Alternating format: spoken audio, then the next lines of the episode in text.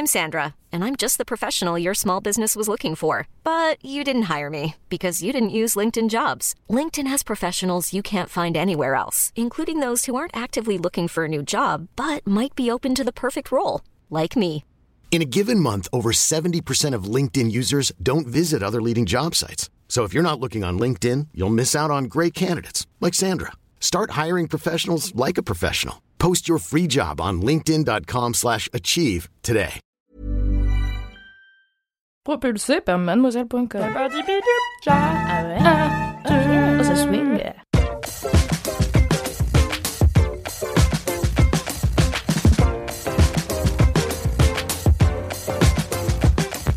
Bonsoir Bonsoir, bonsoir à tous et bienvenue dans le LMK numéro 147. Aujourd'hui, je n'ai pas de notes car je n'ai pas préparé cette émission. Bravo Et attends, tu viens de nous dire, c'est bizarre, dans l'épisode précédent, ma voix était beaucoup plus forte que les autres et tu viens de juste faire toute cette phrase en criant pour aucune raison dans ton micro. Je n'ai pas de notes C'est pour ça que j'essaie de donner de l'énergie, je pense, et je parle trop fort. Et un truc que je comprends, je n'ai pas de notes. Ouais. Et en plus, tu as, tu as demandé nos kiffs et tu n'as pas écouté nos réponses.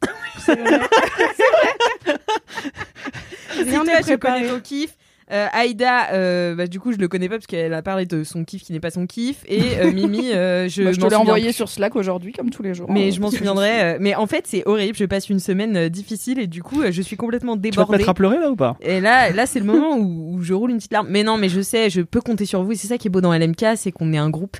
Et c'est la force du groupe, c'est l'ima- euh, C'est euh, la l'imagination. ferveur. la ferveur. C'est le la pouvoir de l'amitié.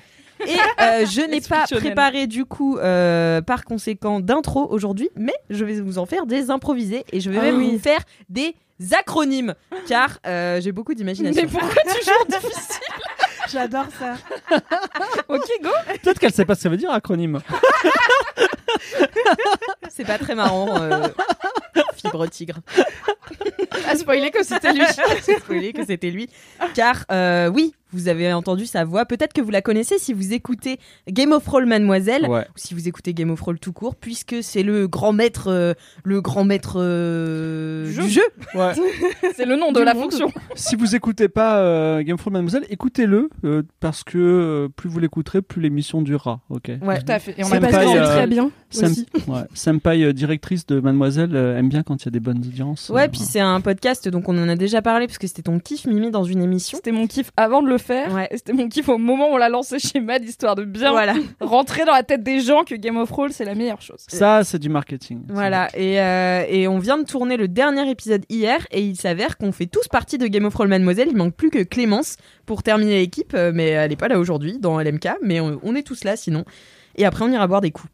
Donc, euh, Non mais puisque les terrasses sont ouvertes. Alex, Oui. est-ce qu'on peut continuer l'émission en buvant des coups? Honnêtement, ce serait, ce serait sympa. Malheureusement, fibre tigre, Oui. je n'ai pas le droit de boire sur mon temps de travail. Mais dès que mon travail est terminé, là, je me mettrai à boire. Et beaucoup. Est-ce que- Ça alors, va est-ce qu'on peut faire un bien. LMK pirate? C'est-à-dire, euh, on va boire des En coups, dehors des on heures de enregistre travail et c'est un off et on le publie que sur nos réseaux à nous. Eh bien, écoute, Bah, euh, Non, parce qu'en fait, la marque, elle appartient à Mademoiselle. Ah, Mais on peut bon. faire nos propres On messages. peut boubou, faire un Game of Thrones chez nous sans toi nous, et dire que c'est Game of le D'accord, ça en va, ça va, ça va. Bon, je fais mes acronymes, ça. ça vas-y, va mais on attend On t'a laissé le temps de te préparer. On est trop sympa. Fallait penser à l'invité. T'as F et I là. Il est. Ah ouais, non. Invité. Ah ouais, non, mais, non, mais Ah moi, ouais, je, non, je tu fais fais- une phrase, enfin, je fais un vrai acronyme. Il est vraiment super sympa. Bof. T'es en train de me dire si elle dit bof, je pète un câble. Pas toujours. Rayonnant. Souvent Souvent. Étonnant. Parfois. Ça fait vibrer, mais vas-y. Étonnant. Euphorisant. Oh. Tellement sympa. C'est sûr. Il manquait à LMK. Génial Oh. Il est là aujourd'hui Rêve réalisé. Applaudissez. Fibre tigre Bravo J'applaudis autant Fibre Tigre que l'acronyme. à quel point t'es contente d'avoir Mimi et Aïda et pas fucking Fibre Tigre à faire après Je pensais que tu ferais que fibre. Est-ce que, quand tu... est-ce que quand tu fais Mimi, tu fais M, Y et les deux mêmes M, Y? Oui, c'est un, un carré. Ah, d'accord. Bah vas-y, go. Hein. Mamma mia, youpi Mimi, youpi Mamma mia, youpi, Mimi, youpi. J'ai senti l'émotion. J'ai envie Eh. que toutes les intros soient des acronymes. Euh, si, si, si son deuxième M c'est Mimi, le premier ça aurait pu être Fibre Tigre, le premier F. Pourquoi Parce que tu triches, tu dis mais Mimi en troisième R, deuxième M. Ah oui, bah oui, bah non. Lui, il invente des règles, il n'y a pas de règles. Il n'y a pas de règle d'acronyme. d'acronyme, règle. hein, je fais ce que je veux. Merci. Euh, putain, ces intros M. deviennent de plus en plus schlag.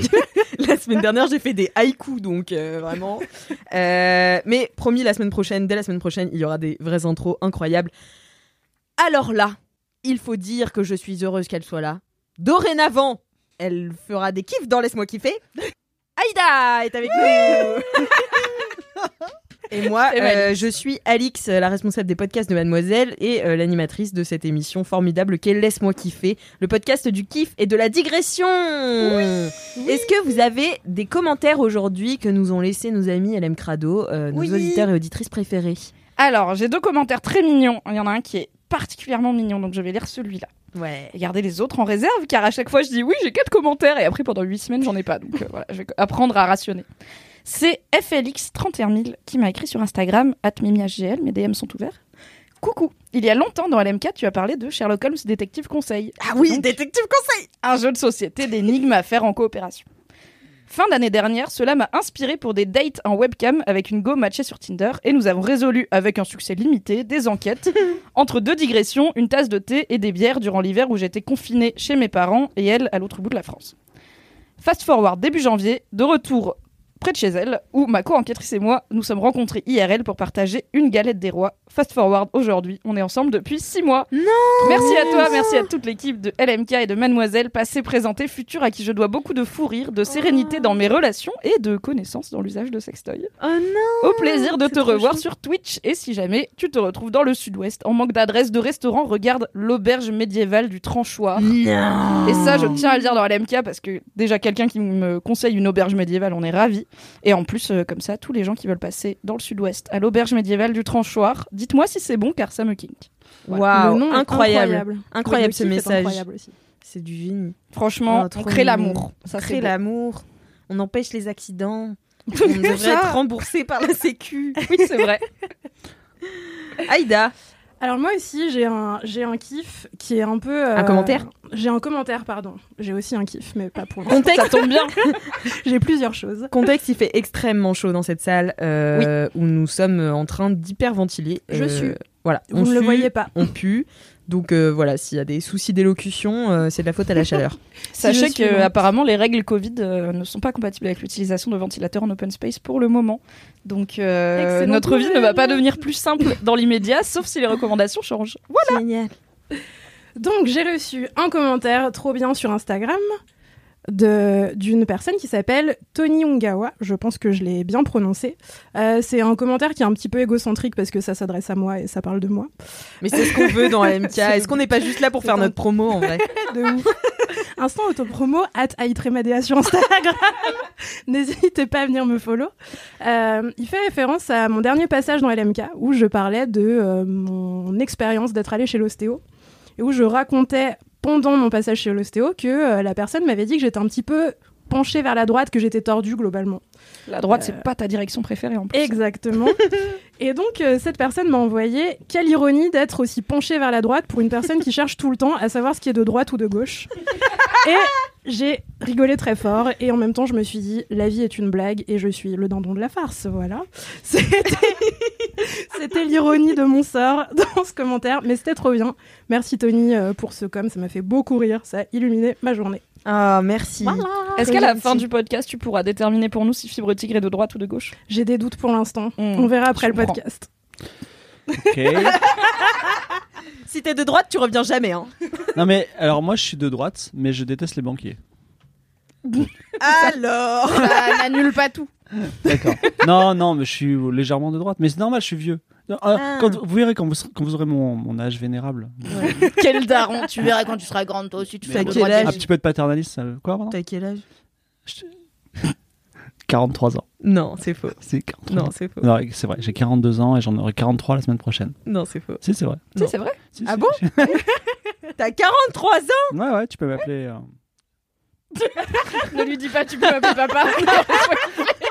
C'était clairement ce que je voulais. T'es arrêté. Monsieur Et après, tu veux qu'on fasse un podcast bourré On est déjà intenable sobre. Sinon, j'ai un commentaire. Vas-y, papa Allez, on l'appelle Non, ça. mais va te papa. ramener, papa Père Castor, peut-être. Ah, Père Castor. Oui, euh, c'est ça que je voulais dire, Père Castor. Donc, c'est- Ah, mytho, t'as mis 10 minutes à le trouver. Eh, c'est la chaleur. Emma. Emma. Emma nous écrit, et vous écrit à vous trois aussi. Bonjour, nous sommes en train de rattraper notre retard avec mon conjoint. Euh, Elle rattrape une émission qu'on fait tous ensemble, donc c'est peut-être LMK quasiment. Je comprends pourquoi, entre guillemets, l'équipe préférée, c'est vraiment trop bien. Mes félicitations pour cette émission. Ah Merci. Car il Emma. faut savoir, et on peut le dire, qu'on est l'équipe de Game of Thrones préférée de Fibrotique, le créateur de Français. Game Ah of bon? Thrones. Objectif. Et Alors, des Français. alors c'est Et de, beaucoup- de toute la France. en vrai, c'est beaucoup plus cool avec vous, et aussi. euh, Pourquoi? Parce qu'on est meilleur Parce qu'on est. Ah oui, un peu compète, Alix. Alors j'ai j'ai une raison un peu triste pour ça, une très bonne raison. Est-ce que je vous je dis la triste ou non? Dis-la et au pire, on la comprend pour toi. Bon la triste c'est qu'il n'y a pas vraiment énormément d'audience, ce qui fait que Ouais. si je me plante euh, ça va quoi. Non, je comprends, c'est plus détendu. Ouais, c'est-à-dire je Ouais. viens et en fait je fais vraiment du jeu de rôle pour kiffer avec vous. Voilà. Et ça c'est super. C'est-à-dire vraiment je m'éclate. Et et aussi mais vous êtes ultra intelligente. Je veux dire quand la, la je sais pas parce que enfin c'est vrai que vous êtes jeune. Et moi j'ai l'habitude je travaille je, je travaille avec des gens de mon âge qui sont un peu vieux qui pensent à leurs impôts, à l'argent. Moi, je pense tellement pas à mes impôts. De droite Et voilà, c'est ça. Est-ce qu'ils vont voter Macron, tu vois C'est ça, c'est ça le truc. Et donc, vous, mais quand on a fait le truc qui se passait dans une fac, là, et que vous sortiez, euh, je m'appelle Marcel, tout ça, j'ai même oublié qu'il était Marcel. Vous, vous, étiez- vous avez un cerveau qui marche hyper vite et c'est incroyable. C'est ultra. Moi, je, je suis au spectacle, hein. je m'assieds, je vous vois jouer, je suis comme un spectateur, c'est fantastique. C'est vrai? Ouais, donc c'est super. Bah, je suis contente alors. Moi, Ouais. j'adore. Et en plus, vous êtes dedans. Toi, t'es dedans. Tu fais des trucs, euh, je veux voir le temps. Enfin, tu fais vraiment un truc ultra spontané de toi. T'as des que quand je joue avec les autres, ils sont très. Qu'est-ce que je vais dire pour gagner, tu vois? Genre pour gagner un max. Mmh. Un peu comme hier C'est quand vrai t'as que dit. notre euh, objectif, c'est pas tellement de gagner généralement. c'est juste de faire ce qu'on a envie de faire. C'est un peu de faire nimp notre objectif. Ouais, tu vois, hier par exemple, Ouais. tu- veux faire, tu défies quelqu'un en combat et tu dis, je- on se bat à coups de pièces d'or. Ton idée, c'est de gagner des pièces d'or. Et puis très rapidement, t'as dit, ah, tu sais quoi, on fait un combat de chatouille. Voilà. Et Eh oui, on a fait un combat de chatouille. Je vous conseille d'aller écouter le replay podcast de Game of Thrones Mademoiselle car vous allez aussi beaucoup rigoler parce qu'on rigole bien quand même, il faut Et dire. oui. Les On a impros des- d'Alix sont incroyables. On a des bonnes tranches de rire. Ah oui. Et Voilà. peut-être pour faire, pour finir la promo euh, cross- cross-platform, cross-podcast, euh, on peut l'annoncer du coup dans LMK. Game of. Thrones Mademoiselle a été renouvelée pour une Tout deuxième fait. saison Oui. deux fois plus longue. Donc on sera avec vous une fois par mois de septembre 2021 à juin 2022. Et du coup, bah, vous avez deux mois sans émission pour rattraper toutes les, tous les cinq premiers épisodes en podcast ou en replay Twitch Mm. ou en replay YouTube sur ta Ça chaîne. fait Fibre 15 Tigre. podcasts, si, je me, si j'ai bien calculé. Ouais, parce que oui, parce que c'est coupé en trois euh, en podcast comme ça, ça vous fait que une heure à chaque fois Ouais. parce que quand on met des podcasts de trois heures en ligne, les gens paniquent, alors Ouais. que Game of Thrones ça passe tout seul. et, euh, et du coup, voilà, vous pouvez tout écouter si vous avez pas compris de quoi on parle en combat de chatouille et en combat de pièces d'or et nous rejoindre dès septembre euh, pour de nouvelles aventures. Oui. Voilà. Trop hâte. Merci beaucoup euh, Fibre pour ce commentaire alors que c'est ton tout premier LMK. Franchement, t'es Eh oui. arrivé préparé. Parce que moi, dans mon 147e épisode, Peut-être la personne la Non, plus mais- préparée de ce podcast. Non, non, mais euh, Mimi, elle m'a fait, un- elle m'a envoyé un long mail avec des points à la fin en disant voilà, c'est une émission sérieuse, faut bien la préparer. Euh, voilà, j'espère que tu as fait une intro, tout ça. Donc j'ai. Ouais. j'ai- alors le message boubou, c'est très important. Je le concept. euh, Quand elle dit boubou, dites réré. Ah oui, il faut crier 5 étoiles régulièrement aussi dans ce podcast. Cinq Je sais pas si étoiles. on te l'a dit. Fais-le à des moments random. Et ça, c'est- ça c'est du bon pas Moi, quand, je fais mes podcasts, je dis allez-y, donnez au Patreon et ils disent oh, arrête, tu vois, ils ont un peu honte. Je dis mais non, c'est comme ça que ça marche. faut 5 gratter. étoiles, 5 étoiles, commentez. C'est gratuit pour les gens, faut bien Ah gratter ouais. euh, des petits trucs, tu vois, qui font plaisir. Ouais, 6 étoiles même. Allez, 6 étoiles. Moi, j'ai aussi un commentaire puisque la personne a mis 5 cinq étoiles sur Apple Apple Podcast. Podcast. Merci. Euh, alors, c'est euh, Inès Madi qui a mis franchement un commentaire hyper simple qui s'appelle Grande question. Comment postuler pour rejoindre l'équipe, tout simplement? Voilà. C'est vrai qu'on ne peut pas. On ne peut pas rejoindre euh, LMK, mais ça fait plaisir que les gens aient envie de nous rejoindre. Comme et je me permets, ce n'est pas une promesse parce que je ne sais pas encore car je ne suis pas voyante. Mais je me dis, le monde va rouvrir à un moment. Peut-être qu'on pourra refaire du LMK Oui. en public exceptionnel. Et du coup, quand on l'avait fait en public la première fois qu'on, pour le, l'anniversaire du podcast, le- le- les un an, et ben on prenait euh, des gens du public qui venaient soit faire des dédicaces, soit faire des mini-kifs. Donc c'est pas impossible qu'un jour on vous retrouve sur une scène avec des micros qu'on fait passer et que du coup euh, vous soyez un peu dans LMK. Ouais. Ce, Ce serait, serait à voir. incroyable. Ouais, Ce on se retrouve trop, dans trop un bar. Fibre, il veut boire des coups. C'est toute vie. Fibre, il boit même pas de coups. Ouais. Vous nous regarder boire des coups. Oui. Je suis un peu le mec, tu sais, qui est assis sur un fauteuil pendant que tout le monde baisse dans une partouze, tu vois, il regarde et dit OK, d'accord. tu vois. et c'est un peu la même chose quand vous êtes dans un bar, tu vois, c'est euh, c'est euh, En fait, toi, t'es. je vois sombrer, je dis c'est bien, j'ai encore toute la maîtrise de, de ce que je Mais dis. ça sert à quoi d'aller dans une partouze si t'es sur un fauteuil tout seul?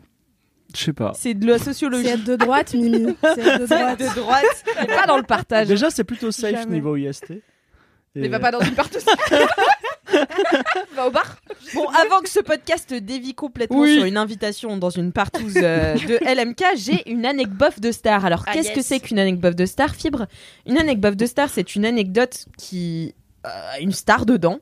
Enfin, il se passe quelque chose dans la vie des LM Crado avec une star, et souvent l'anecdote est bof ou la star est bof. Alors, c'est Lily et Léonie qui me dit Hello Alix, j'envoie une bouteille à la mer, peut-être que je serai dans les commentaires lu. J'envoie une petite prière au dieu du podcast, hé hé. Alors, elle me dit à lire avec l'accent marseillais, non pas parce que je viens de Marseille, mais parce que c'est mon accent de préf. Sûrement, Meilleure raison. Je suis ravie sûrement de grâce à l'émission culturelle du même nom. Mais là, en ce moment, en fait, en ce moment, j'imite beaucoup Top Chef. Ne me spoilez pas, j'ai pas vu la finale. Euh, j'imite beaucoup Tom Chef et du coup, j'ai plus l'accent des Landes là. Tu vois? Alors là, Bah t'as l'accent Alors, Alors, là, Darroze un ouais, peu c'est qui ça. remonte là. alors là, Mohamed m'a vraiment surprise.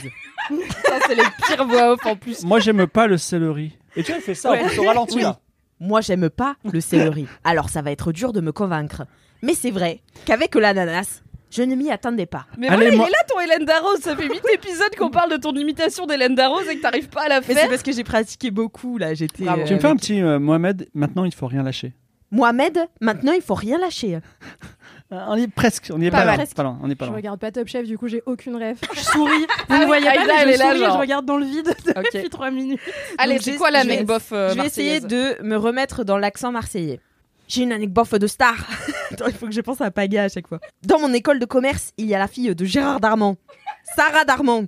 Du coup, j'ai vu Gérard à la remise des diplômes et on s'est croisés à la sortie des toilettes.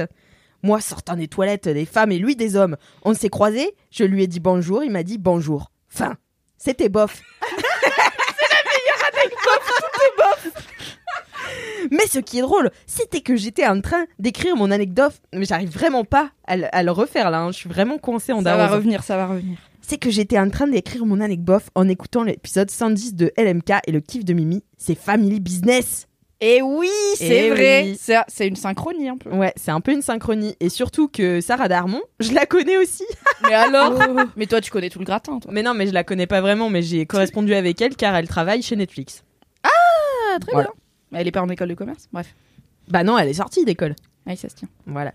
Et euh, sinon, elle disait, voilà, je voulais te dire, merci beaucoup pour LMK, vous m'inspirez beaucoup trop au quotidien, vous me faites rire et c'est trop bien. Quand j'écoute LMK, tout va bien dans ma vie, j'ai l'impression de juste rigoler avec une bande de potes. Bon, sauf que je participe pas à la conversation. Bref, Maintenant, oui. merci pour tout à toi, Mimi, Cédric, Kalindi euh, et tout le monde. Comme je suis un peu une pire personne, je vais quand même profiter de ce petit message pour faire un petit coup de pub à mon compte Instagram sur ma passion, sur le bullet journal. Et là, on dit pas le compte. Et voilà. Googlez Instagram Bullet Journal, doit pas y en avoir tellement de comptes finalement. Du coup, si vous pouvez faire une petite reco de mon compte, c'est Lily et Léonie. Ça serait trop bien. Donc Lily et Léonie, at L-I-2-L-Y, tiré du bas et, tiré du bas, Léonie, L-E-O-N-I-E. Voilà. Très bien. Trop bien. Le Elle message dit- est passé. PS, je, mé- je mérite une reco. J'ai écouté déjà LMK à l'épis- à l'époque où Kalindi avait peur des trous de crabe, ce qui m'a valu un énorme fou rire dans le train et de passer pour une zanziflex. Merci Merci. Et c'est vrai que Kalindi qui déteste les trous parfaits des crabes, c'est L'épisode très, 1. très épisode 1 ou 2 ou 3 de LMK. Max. Voilà. Donc euh, il y a fort fort longtemps. Il y a Dans fort, le fort monde longtemps. d'avant. Merci de nous écouter depuis le début, depuis De 147 nous fois. supporter. Et j'ai aussi, alors, un message boubou un message réré, un message bourré. Allez, on écoute. Euh, il est bientôt 8h, ça rentre de soirée, ça assume très moyennement quand même. Euh, ben, en fait, je. Oula.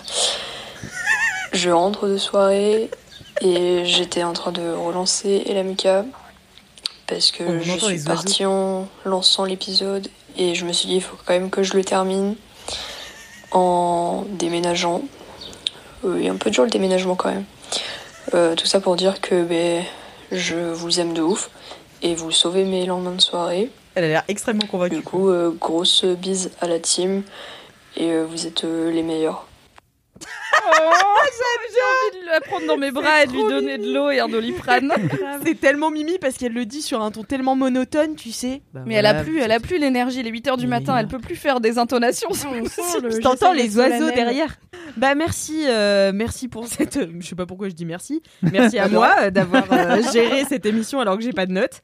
Bravo, Alex. Voilà, bravo moi. Et puis c'est l'heure, bah, du début du podcast. Donc je vous propose d'écouter le jingle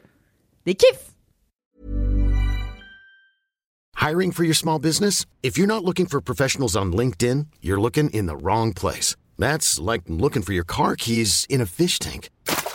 LinkedIn helps you hire professionals you can't find anywhere else, even those who aren't actively searching for a new job but might be open to the perfect role. In a given month, over 70% of LinkedIn users don't even visit other leading job sites. So start looking in the right place. With LinkedIn, you can hire professionals like a professional. Post your free job on linkedin.com slash achieve today.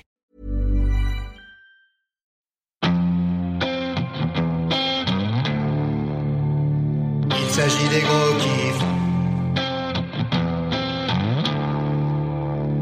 Oui, c'est l'heure des gros kiffs. Ça pour les gros kiffs.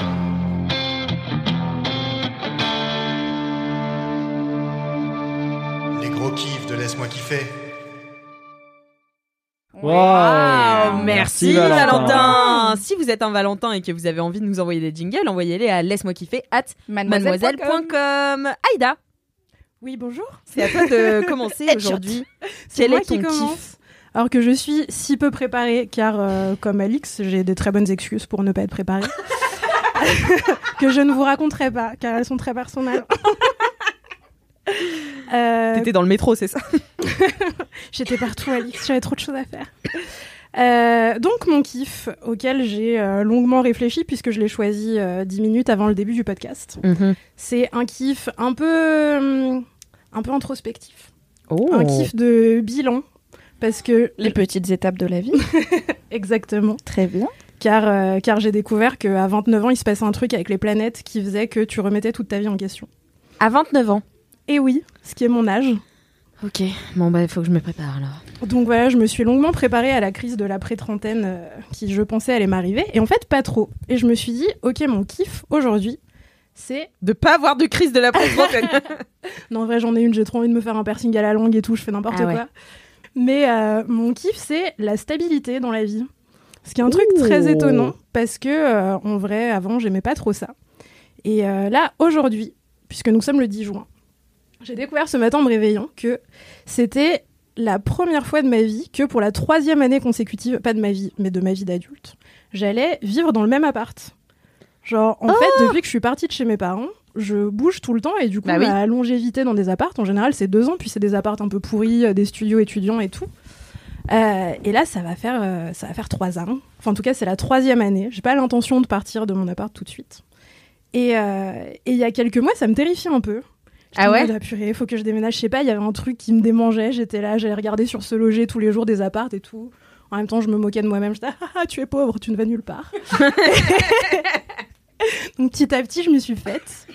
Et, euh, et ouais, voilà, euh, la stabilité, quoi. Je me dis, ok, donc là, je vais vivre au même endroit pendant quelques années consécutives. Euh, je suis en emploi fixe, qui ne m'était pas arrivé depuis très longtemps aussi. Je sais pas, j'ai un chat que je regarde grandir, machin. Enfin, je suis un peu en train de me daroniser, de me daroniser à chaque Eh, seconde. Ça fait pas un peu plaisir parfois Genre l'autre jour. Alors, N'hésitez pas à digresser car je ne suis pas préparée. Donc parlez avec Ça va moi. digresser là. alors l'autre jour, euh, j'ai été en débrief de week-end avec mes amis Et j'avais d'un côté des amis qui étaient partis euh, euh, dans un château pour organiser un festival. Donc ils étaient euh, plusieurs et ils ont fait très fort la fête. Enfin voilà, ils ont écouté du son, ils étaient à fond, ils sont couchés à pas d'heure et tout. Un week-end qui d'ordinaire m'aurait fait kiffer. Et de l'autre côté, j'avais mes amis qui étaient partis en week-end de couple. Et donc... un sup. Ils sont partis à trois couples et euh, voilà, ils ont dormi euh, euh, tous ensemble. Parce qu'en fait, c'est trois potes à la base, c'est trois potes mecs et ils ont tous ramené leurs meufs et du coup, ils sont partis à trois couples, tu vois. Et, euh, et donc, ils ont mangé des huîtres, ils sont allés se balader sur la plage et tout. et ça avait l'air super sympa. J'étais là. Pourquoi j'ai envie de ce week-end plus que de l'autre week-end de teuf? C'est très bizarre. Parce Donc, que tu sais 26 que maintenant ans. tu vas le payer pendant 8 jours le Ouais. week-end de teuf. Ouais, je commence à être un peu euh, vénère là. Je sens depuis que j'ai passé mes 26 ans, là, je suis là.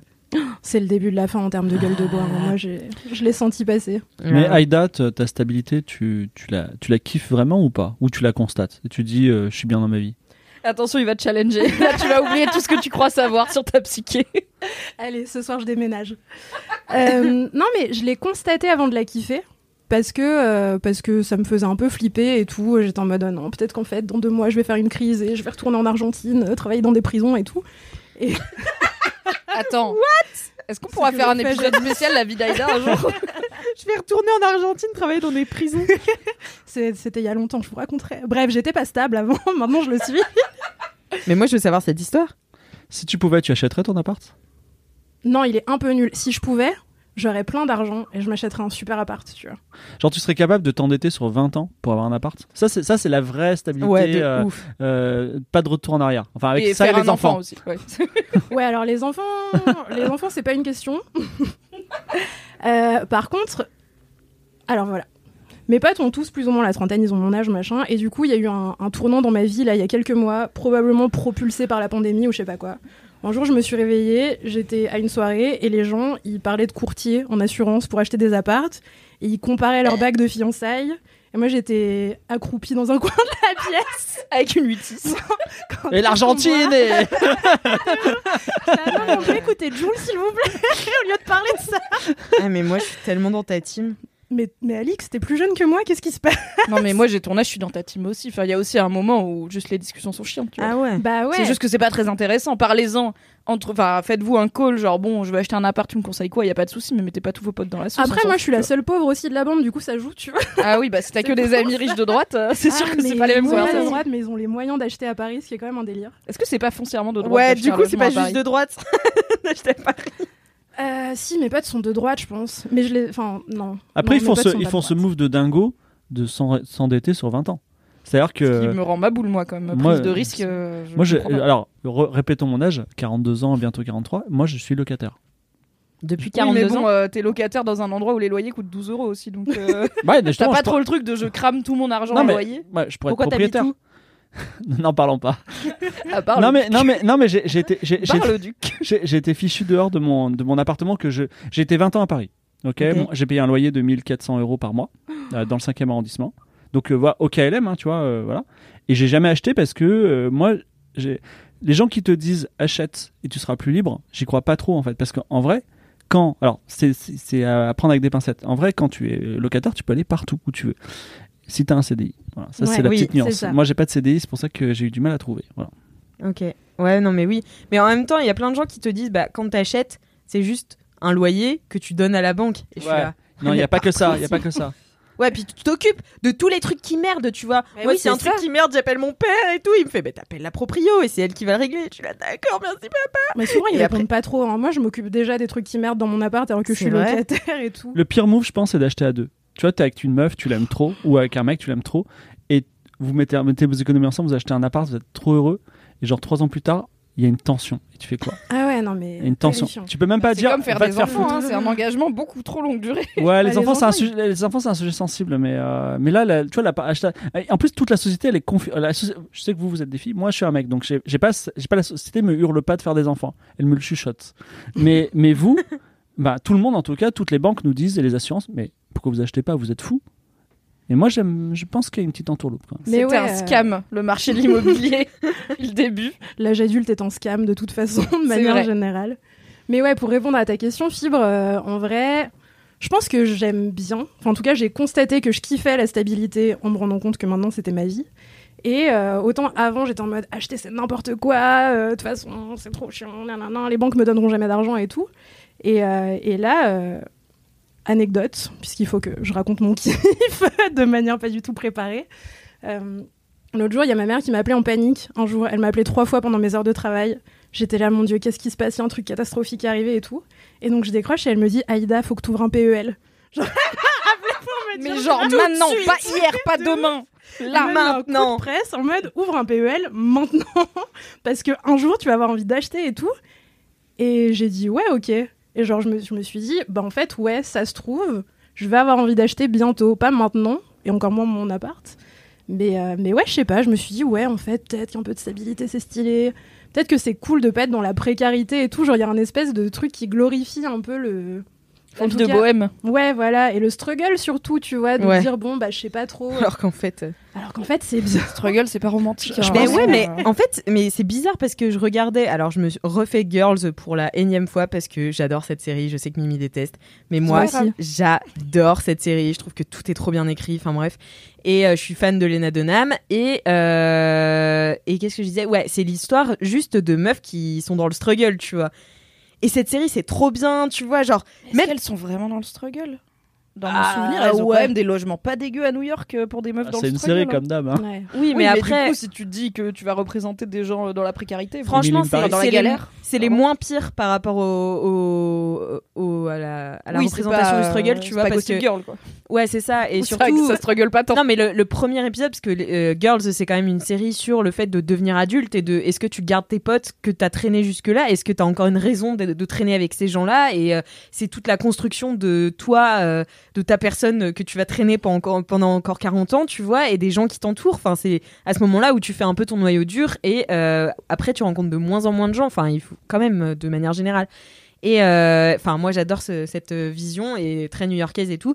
Et franchement, la première étape, enfin la première scène de Girls, c'est euh, ses parents qui lui disent on te coupe les vivres. Yes. Ah oui, ça je me souviens parce que et- j'étais en mode I can relate. Et Ah non, tu vois, pas, de pas de revenus. Et en fait, je trouve que tout est euh, tout est bien parce que même elle va voir euh, son boss pour lui dire ouais bah du coup euh, je vais plus pouvoir travailler gratuitement. Il fait ah bah tu nous quittes. Il fait non non je voudrais juste Ah la violence je voudrais juste euh, bah Ça, voilà euh, être payé et tout. Il me fait ah bah ouais mais ça va pas être possible et donc euh, et il lui dit franchement quand t'auras faim et tout tu vas voir tu vas voir les crocs machin il fait vraiment les crocs ou Mhm. genre les crocs pour le taf? et du coup elle se fait tège euh, parce qu'elle veut être payée et qu'elle bossait gratos pendant un an et enfin tu vois il y a plein de trucs comme ça elle prend des tafs de merde euh, alors que et tu vois ça ça reste un truc bien écrit, je trouve ça génial et tout. Donc je me dis peut-être que moi plus tard dans ma vie, quand je regarderai mes années de struggle, je serai là, Ah, c'était charmant quand même. Mais sur le coup, C'est pas charmant. c'est pas, c'est pas ultra drôle, charmant. Ouais. Tu stresses beaucoup quand même, je trouve. Ouais, et puis tu te. Enfin, ensuite, tes, tes critères de satisfaction sur euh, ce que tu cherches dans la vie et tout, ils évoluent avec le temps. Tu vois, évidemment aussi que plus t'as les moyens de trouver du confort, plus tu vas aimer le confort et aller le chercher. Mais euh, il y a quand même un truc où parfois tu te fais un peu croire que la suractivité, le fait de faire plein de trucs en même temps euh, pour oublier que si tu fais ça, c'est parce que tu n'as pas de travail fixe et que du coup tu dois avoir 12 jobs en même temps. Mm. Euh, en fait, c'est pas marrant quoi, c'est pas drôle la précarité euh, et Bah, c'est cool d'en sortir quoi. Ça, ça dépend vraiment. Alors, moi, je suis vieux et je suis sorti d'une grande école d'ingénieur. Et donc, moi, je mène une vie de bohème. Alors, je fais des jeux vidéo, je fais des podcasts. euh, J'ai pas beaucoup d'argent, j'ai pas d'enfants. Tous mes potes, tous mes potes sont propriétaires de deux maisons. La leur. J'ai même, euh, j'ai même des potes euh, qui ont une gouvernante. hein, salut. C'est tellement de droite. Et Wow. euh, donc, ils ont deux maisons. Leurs enfants, ils, ils disent Oh, je vais aller chercher euh, machin à l'escrime. euh, il faut alors. Non mais ça c'est tes potes d'école d'ingé, c'est Ouais, pas tes ça. potes saltimbanques Ah, de non, Paris. d'accord. Parce Non, que je parle de mes potes. MUA et Mister MV, Non, je suis pas d'accord. sûr qu'ils ont deux maisons et une gouvernante. hein. D'accord, d'accord, mais je, pa- je parle de mes potes d'école d'ingé et on, on est toujours en contact. Et en fait, c'est marrant parce que moi, je leur dis putain, mais qu'est-ce que j'ai loupé dans ma vie, tu vois? À quel moment j'ai pas, tu T'es vois pas sauté dans le train. Mais eux aussi, ils me regardent. Tu sais, ils disent euh, putain, mais euh, tu, te, tu te lèves quand tu veux, tu te couches quand tu veux. T'as pas d'ulcère. Tu vois, ouais, ouais. et les, les mecs, les mecs, ils sont chauves, tu vois. et Enfin, tu vois, ils- les mecs, ils- j'ai l'impression que T'as beaucoup de cheveux. J'ai l'impression, non, mais j'ai l'impression que c'est mes Ah darons, tu a vois. L'âge de Fabrice Florent à Ah un an ouais. près. Voilà, ça. Ouais, donc, donc euh, ouais, parce que je dors 10 heures par nuit. Voilà, c'est mon secret, ce sera mon kiff. Mais voilà, non, mais c'est pour ça aussi que je pense qu'il faut, et je le dis à nos auditeurs, auditrices, euh, méfions-nous quand même de la tentation de faire ce qu'ont fait nos parents parce qu'ils ont peut-être fait des conneries. Voilà. Ouais. Oui, et aussi, je pense que on a la chance de vivre à une époque où c'est plus accepté qu'il y a différents styles de vie qui conviennent à différentes personnes et qu'il n'y a pas, enfin, il y a moins un chemin tout tracé. Après, ça dépend de ton entourage et tout. Mais je me reconnais vachement dans ce que tu dis sur la stabilité parce que moi j'ai bougé, euh, mais pour les études et le taf et tout, pareil, j'ai bougé d'appart tous les deux ans sans aller jusqu'en Argentine m'occuper des prisons. J'étais quand même personne extrêmement paresseuse et routinière, donc euh, pas d'aventure dans ma vie, mais pas mal d'appart. Déjà, mes parents ils en pouvaient plus de me déménager parce qu'évidemment j'ai pas le permis, donc euh, faut bien me déménager le cul. Je Ah pense que là, la prochaine fois que je déménage, ça va être la première fois que mes parents n'auront pas à m'amener des trucs en voiture, sachant que maintenant je vais à 800 km de, ça les arrange beaucoup. Et en fait, le conseil que je te donnerais, c'est. Alors, peut-être pas cet appart-là, parce que tu l'as pris à un moment où t'avais peut-être moins de revenus, moins de stabilité et tout, mais si tu changes d'appart pour un qui te convient bien, tu vois, sans dire acheter ou quoi, et que tu te projettes dans y rester longtemps, Marocco, ce serait fais des trucs que tu te dis que tu peux pas faire en tant que locataire. Parce qu'en fait, genre, moi, avec le recul, je suis dans le même appart depuis 5 ans. Si je m'étais projeté dans je vais y re- rester 5 ans, ce qui est la première fois de ma vie, je l'aurais décoré différemment. J'aurais peut-être Mm. pris le risque de poser du papier peint et puis tu vois, Nick, on l'enlève dans 5 ans, ça a coûté un peu de sous. Au pire, bah tant pis pour la caution, je sais pas, je m'en fous, tu vois. Surtout quand t'as resté 10 ans dans un appart, en fait, le proprio, il, il dit bon, je vais tout le refaire et je Oui, dans tous les cas, le mec il m'a dit qu'il compte le refaire à neuf. Il y a du carrelage moche. Peut-être j'aurais mis un parquet flottant ou whatever. Enfin bon, je suis pas très le roi Merlin dans la vie, mais je me serais projeté dans est-ce que je peux changer cet appart au lieu de juste faire mon trou dans cet appart tel qu'il est? Et maintenant que je vais a priori bientôt déménager, bah évidemment c'est trop tard. Mais ça fait genre deux ans que je suis dans cet entre-deux de ah si j'avais su j'aurais mis du papier peint. Donc je Mm. pourrais le mettre maintenant. Mais J'ai peut-être jugé genre dans un an ou deux, donc c'est chiant pour que un an ou deux. Donc Marocco, c'est en vrai, fais des trucs que les locataires ont pas le droit de faire entre guillemets, tant que tu peux assumer bien sûr de pas récupérer ta caution, au pire. Mais bon, c'est le pire qui peut t'arriver. Et tu vois, en- ma caution c'est 800 balles, 6 ans dans l'appart. Bon, oui, ça se rentabilise. si je l'ai pas, aussi, il se trouve euh, que je peux me permettre de pas la récup s'il faut. Bon, ça va, tu vois, il y y a moyen. Donc euh, maintenant que t'as compris que en fait, pour le pour ce moment dans ta vie, la stabilité c'est cool. Faut pas avoir peur du coup de prendre des décisions un peu long terme parce que si tu pars du principe que ah ouais mais dans un an ça va peut-être être chiant. Mm. En fait, si c'est dans un an ça va être chiant. Si c'est dans 5 ans, t'auras vécu plein de trucs entre temps. Tu seras là ah oui.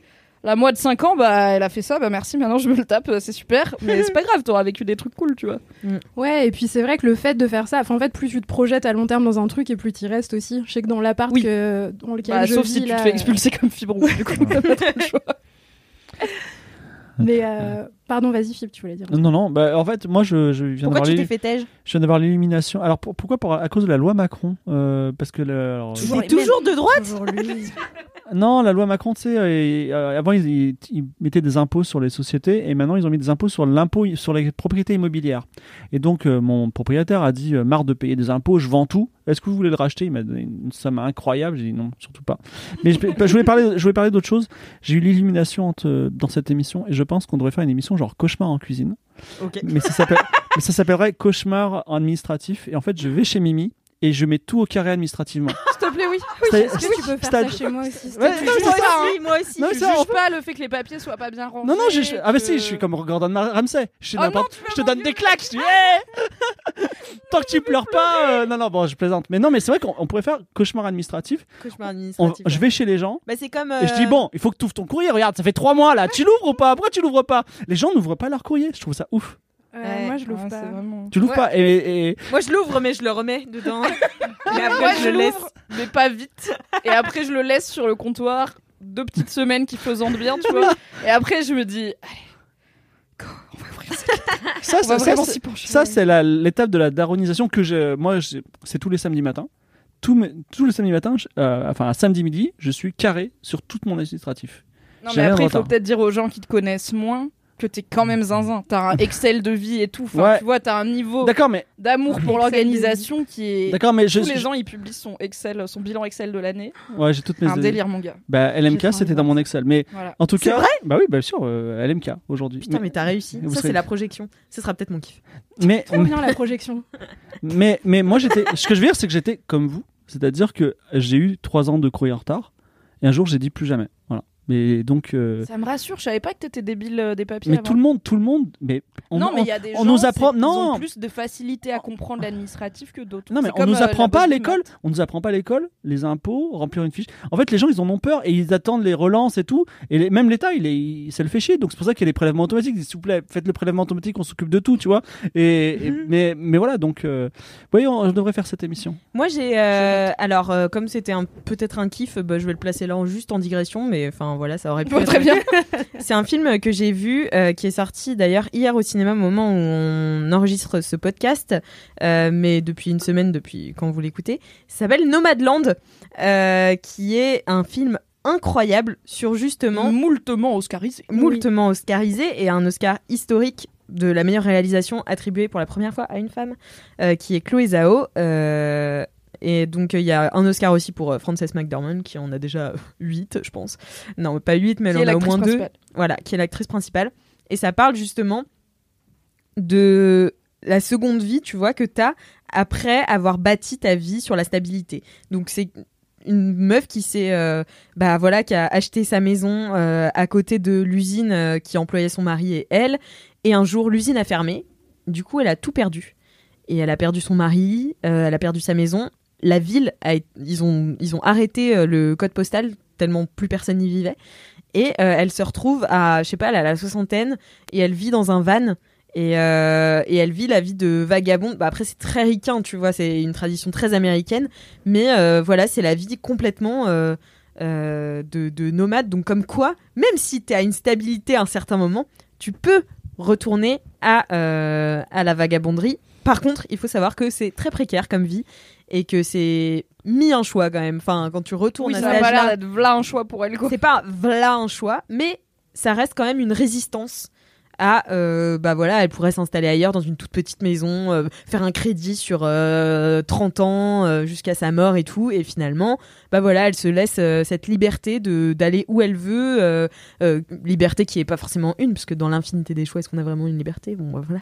Et, euh, c'est le podcast philo de Mademoiselle. non mais non mais en vrai, c'est une vraie question parce qu'aujourd'hui, euh, par exemple, est-ce qu'on touchera un jour la retraite? Elle est chaque fois repoussée, abaissée. Est-ce que ça vaut le coup? Voilà, et euh, on a aussi qu'une seule vie et on a envie de vivre des aventures. Aujourd'hui, avant, enfin, nos parents, c'était vraiment on va à la mine, tu vas te tuer au travail, mais à 60 ans, promis, c'est le paradis, la retraite, tu feras ce que tu veux. À part qu'ils sont, ils dépriment parce qu'ils ont travaillé toute leur vie, tout d'un coup, c'est vachement brutal. Bah ouais. Nous, enfin, moi, je pense que, en tout cas, si j'avais un frère euh, ou un fils ou euh, un ami qui disait, moi, j'ai décidé de kiffer la life et d'être toujours à l'équilibre financier et j'ai pas d'économie et je profite, en vrai, je serais plutôt fier de lui. Voilà. Ouais, et puis. Pas si de droite, ça va. Non, et puis après, il y a un truc. euh, Moi, je, je dis que je kiffe la stabilité parce que c'est un peu la première fois que ça m'arrive. Pour autant, je pense que c'est pas autant un principe de vie que euh, ce qu'on peut essayer de nous faire croire ou ce que la pression sociale essaye de nous imposer, tu vois. C'est cool parfois de pouvoir s'arrêter deux secondes, de respirer un peu et de se dire ok, Ça j'ai fait plein de trucs là pendant dix ans, je suis un peu fatiguée et en vrai, je peux souffler deux Ouais, secondes. ouais, ouais. Pour autant, c'est ni une injonction. Enfin, faut pas que ce soit une injonction, ou faudrait que ça arrête d'en être une, tu vois. Et c'est pas non plus un principe de vie sur lequel il faut se reposer, parce qu'il y a mille choses qui peuvent arriver, qui peuvent t'enlever ce truc-là, tu vois. C'est peut-être un luxe, quoi, juste de se dire, ah, là c'est cool, j'ai envie de ça, j'arrive à l'avoir. Mais je trouve Allez. que le plus sain, c'est de le voir comme une phase, tu vois. Parce Ouais. que souvent, quand t'es dans la phase un peu bohème, bah souvent à l'adolescence, quand t'es étudiant et tout de ta vie, on te dit, c'est une phase, euh, t'inquiète, euh, la gamine, voilà, va vivre euh, à droite, à gauche, euh, dans des appartements miteux, c'est normal, c'est la jeunesse, mais ensuite, il y aura la phase normale de stabilité et d'accession à la propriété immobilière, bien sûr. Mais en fait, si tu vois aussi la stabilité comme une phase de dire, ok, bah là, j'ai 29 ans, ce dont j'ai envie dans ma vie, c'est de rester posé dans un petit appart mignon, de garder mon CDI, de bosser, c'est cool. Ça veut pas dire qu'à 40 ans, tu diras pas, bon, bah là, j'ai envie de retourner en Argentine, gérer les prisons, parce qu'en fait, tu seras à un autre moment de ta vie, tu vois. Et je pense que si on voyait les étapes de la vie comme des phases et pas comme des. C'est l'étape d'après, et tu Ouais. reviendras jamais à celle d'avant, parce que sinon, ça veut De dire que tu régresses. Pas du tout, tu vois. Ça, C'est Ouais, juste non. la vie, elle change. Et après, là, on est en, en plus dans des situations où on n'a pas tellement d'attaches et d'obligations. Mais si, par exemple, tu fais un enfant, bon, bah, il y a 10 ans où c'est plus compliqué d'avoir la vie de, de nomade euh, de bohème que euh, si t'en as pas. Mais peut-être que quand ton gamin, il aura 12-13 ans, tu seras là. Allez, voilà, il est autonome, il peut rentrer tout seul, et bah, go, on va changer de vie. Et puis aller vers moins de stabilité parce qu'on n'a plus besoin de, lui- de le cadrer autant, quoi. Qu'est-ce Ouais, que t'es et puis il y a sage, plein Mimi. d'options. Oh, merci Alix. C'est d'une Je parle beaucoup pour euh, une meuf qui a pas vécu grand chose. Hein. C'est fou. Ah non, mais ça. J'ai l'impression d'être en thérapie. Et c'est gratuit. Non, mais pouvoir de ce qui se passe. im- imagine, t'as 40 ans, tu regardes ton CV et de 30 à 40 ans, t'es resté dans la même boîte. Non mais mec, Non, ça, euh, excuse-moi, ça fera 10 ans de Mademoiselle l'année prochaine. Oh là bien là Bon, t'as vécu des aventures? J'ai vécu pas mal d'aventures. Mais C'était pas mademoiselle, 10 ans euh, linéaires, on va dire. C'était pas 10 ans à la cogip à faire le même travail derrière le même ordi, tu vois. euh. On d'aucuns a- ont c'était des aventures. Mademoiselle est une aventure. Waouh, c'est beau. C'est C'est OSS corpo. 117. bah, merci Aïda pour euh, ce kiff sur lequel on a bien digressé. Finalement, on avait beaucoup de choses à dire dessus. Merci à Je vous pense que ça parle euh, digressé. et ça parlera beaucoup à nos auditeurs et auditrices aussi, j'en suis sûre. Carrément. Trop Tu vas avoir des. DM. J'ai trop hâte. Venez me follow. Venez la follow de manière stable Tout à fait. jusqu'à la fin de la vie. Mimi, quel est ton kiff à toi? Oui, alors comme je t'ai dit, j'ai choisi un kiff en hommage à Fibre Tigre. Ah oui, Euh, c'est vrai. présence enfin dans ce podcast. Ah bon? Euh, J'allais dire, alors j'allais faire un kiff sur les jeux vidéo en L'horoscope alors Tu vas nous parler de l'horoscope Non, putain. Faut savoir que Fibre Tigre croit à l'astrologie, c'est un gros problème dans la relation d'amour, bien sûr passionnelle qui nous unit parce que waouh. C'est marrant, tu parles comme une taureau alors que t'es scorpion. Mais bon. Oui, bon, je- tu sais que je suis scorpion après- avoir essayé de deviner quatre fois le mauvais signe alors qu'on se connaît quand même depuis des années. On se mais connaît trop. bien. C'est une science, n'est-ce pas Euh, À la base, je voulais faire juste le jeu vidéo parce qu'en ce moment, je joue pas mal et c'est cool, mais je me suis dit, j'ai encore mieux. Euh, mon kiff, c'est d'être une grosse nerd et c'est les, les nerds en général, une population que j'adore. J'y ai pensé parce que, donc, alors on enregistre ce podcast, hier est sorti le premier épisode de Loki euh, sur Disney, qui sera peut-être un kiff, un de ces quatre, si, si ça se rate pas en cours parce que le pilote était très cool. Et donc évidemment, qu'est-ce que je fais? J'écoute un podcast de nerd sur Loki, voilà, c'est ma vie. Euh, donc le podcast euh, Still Watching de Vanity Fair qui a suivi toutes les séries Marvel euh, s'est mis sur Loki. Et bon, guest star du premier épisode, Tom Hiddleston. Tu vois, la meuf, elle a plié le game, elle a dit voilà, c'est fait. Bon, Voilà. euh, c'est quand même sympa. Et, euh, et à un moment, elle parlait de, je crois que c'est la, c'est la réelle euh, de Loki, donc c'est une, c'est une femme qui réalise tous les épisodes. Et elle disait, euh, je me permets d'utiliser le terme parce que j'en fais partie aussi. Cette réelle, c'est une grosse nerd. J'étais là, c'est marrant de, dire nerd un peu comme, euh, comme certains disent des insultes. Tu vois, comme certaines personnes LGBT vont reprendre des insultes discriminantes en disant, moi j'ai le droit parce que j'en fais partie. Ou comme, euh, bah moi je peux m'auto-qualifier de salope parce que j'ai le droit. Mais ça veut pas dire que n'importe qui peut le faire. Donc il y a toujours, ça m'a rappelé qu'en fait, ouais, il y a pas si longtemps et dans différentes bulles. Après, c'est une journaliste américaine, elle a quand même, je pense, 5-6 ans, voire 10 de plus que moi, donc on n'est pas exactement de la même génération non plus. Mais en fait, ouais, jusqu'à il y a pas si longtemps, et ça l'est encore dans certains cercles, euh, être euh, quelqu'un de vraiment nerd, donc de passionné par des choses qui va obsesser un peu dessus et qui est sou- sou- souvent des choses liées à la pop culture, à l'imaginaire, des choses comme ça qui sont pas. euh, on va pas dire d'un mec euh, passionné par le courtage en assurance que c'est un nerd de l'économie, tu vois. Alors qu'en fait, euh, s'il Mm. passe euh, ses week-ends à écouter des podcasts sur les courtages en assurance, euh, s'il regarde des vidéos YouTube et tout, bah au final, c'est un peu un nerd de l'assurance. Mais c'est souvent un terme qu'on utilise plutôt pour les, les trucs de geek, comme on dit en France. Et en fait, euh, bon, à la surprise générale de personne, j'ai globalement toujours été une grosse nerd dans ma vie. Donc euh, j'ai pris la pilule assez tôt. Et je trouve que c'est vraiment trop bien d'être une grosse nerd parce que je trouve qu'il y a une joie fondamentale à se passionner pour une œuvre. Et euh, il y a tout un aspect d'analyse, euh, de vraie analyse euh, artistique, quoi, d'analyse d'œuvres, d'analyse littéraire, visuelle, audi- auditive, des références, des inspirations qu'il y a pu y avoir et tout dans des œuvres qui sont souvent encore un peu considérées comme moins intelligentes que d'autres parce que voilà, c'est de la pop culture, c'est de la science-fiction, c'est de la fantasy, c'est du jeu vidéo, donc des choses qui sont pas encore considérées comme des arts avec un grand A, même si ça avance. Et alors qu'il n'y a pas de raison, et je trouve que c'est aussi jouissif de décortiquer un épisode de Loki que de décortiquer du Balzac. Pour moi, ça l'est encore plus, mais il n'y a pas de raison que ça le soit moins. Et il y a l'aspect communautaire aussi d'être une nerd que je trouve trop cool. Et en fait, quand je peux, genre, j'aime autant regarder un épisode de Loki par exemple que aller sur Reddit juste après, voir ce que les gens m'ont dit, voir les théories, voir les questions, voir les vannes. Et que écouter le podcast après où je suis là, mais ouais, trop bien cette analyse et tout. Et du coup, il y a tout un aspect communautaire. Alors, de mon côté, assez unilatéral parce que je participe pas vraiment, à part en saoulant tous les gens de ma vie avec toutes les séries que je regarde et en faisant des articles sur Mademoiselle, bien sûr.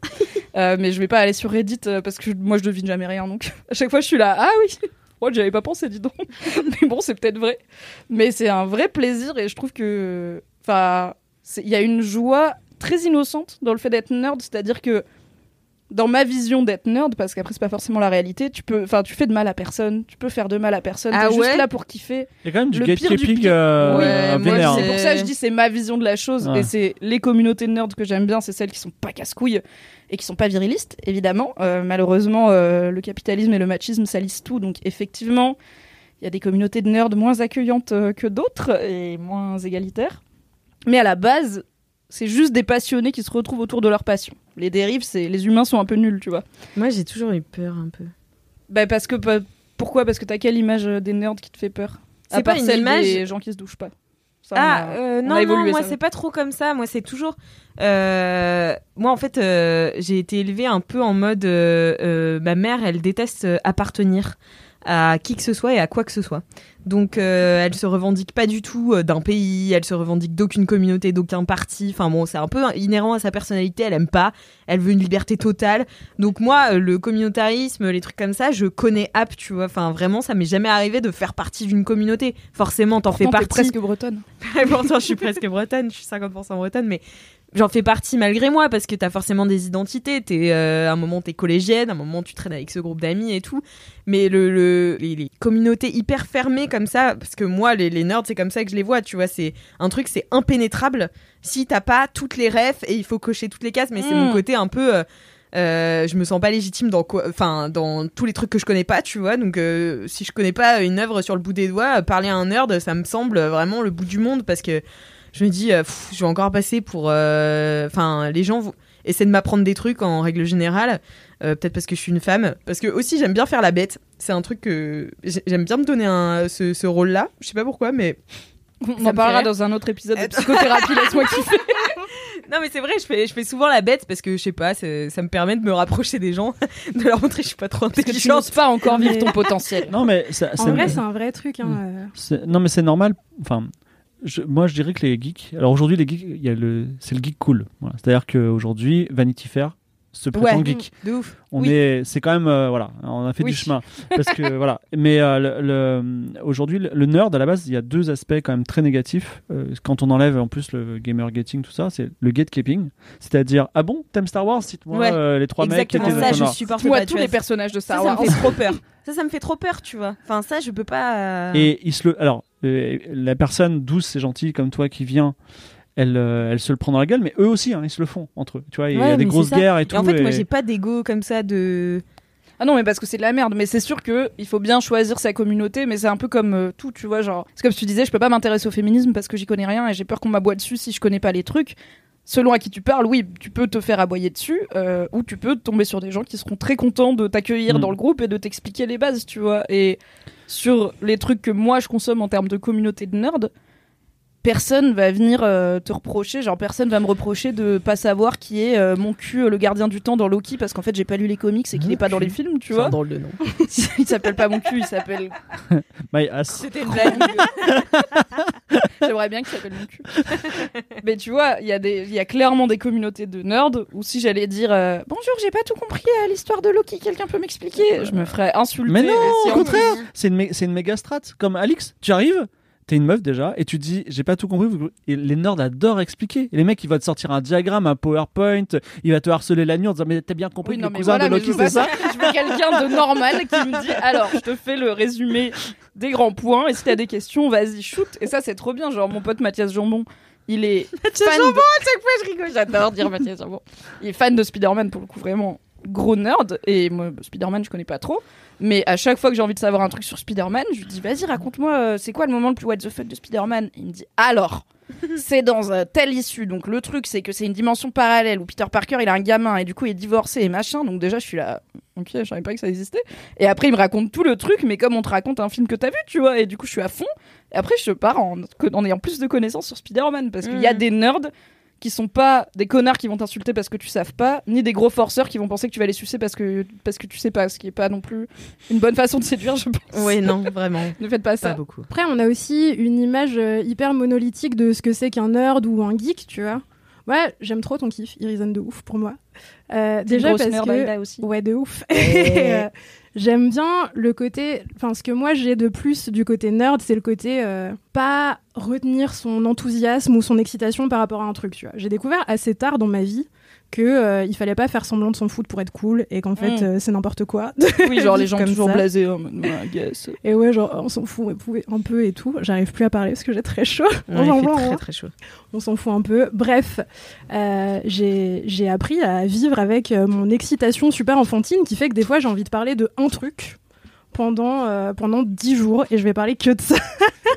Parfois, je vois un truc euh, qui m'interpelle dans la rue et je rentre chez moi le soir et je dis à mon mec aujourd'hui j'ai vu une machine qui creusait un métro et c'était ouf parce que ça, ça et ça et ça prend 40 minutes. Moi, j'aime trop quand je vois les gens sortir les containers à verre. C'est trop Tu sais, bien. genre les petits containers à verre, en fait, en dessous, sous terre, il y a un grand container à verre qui est enterré, mais tu le sais pas.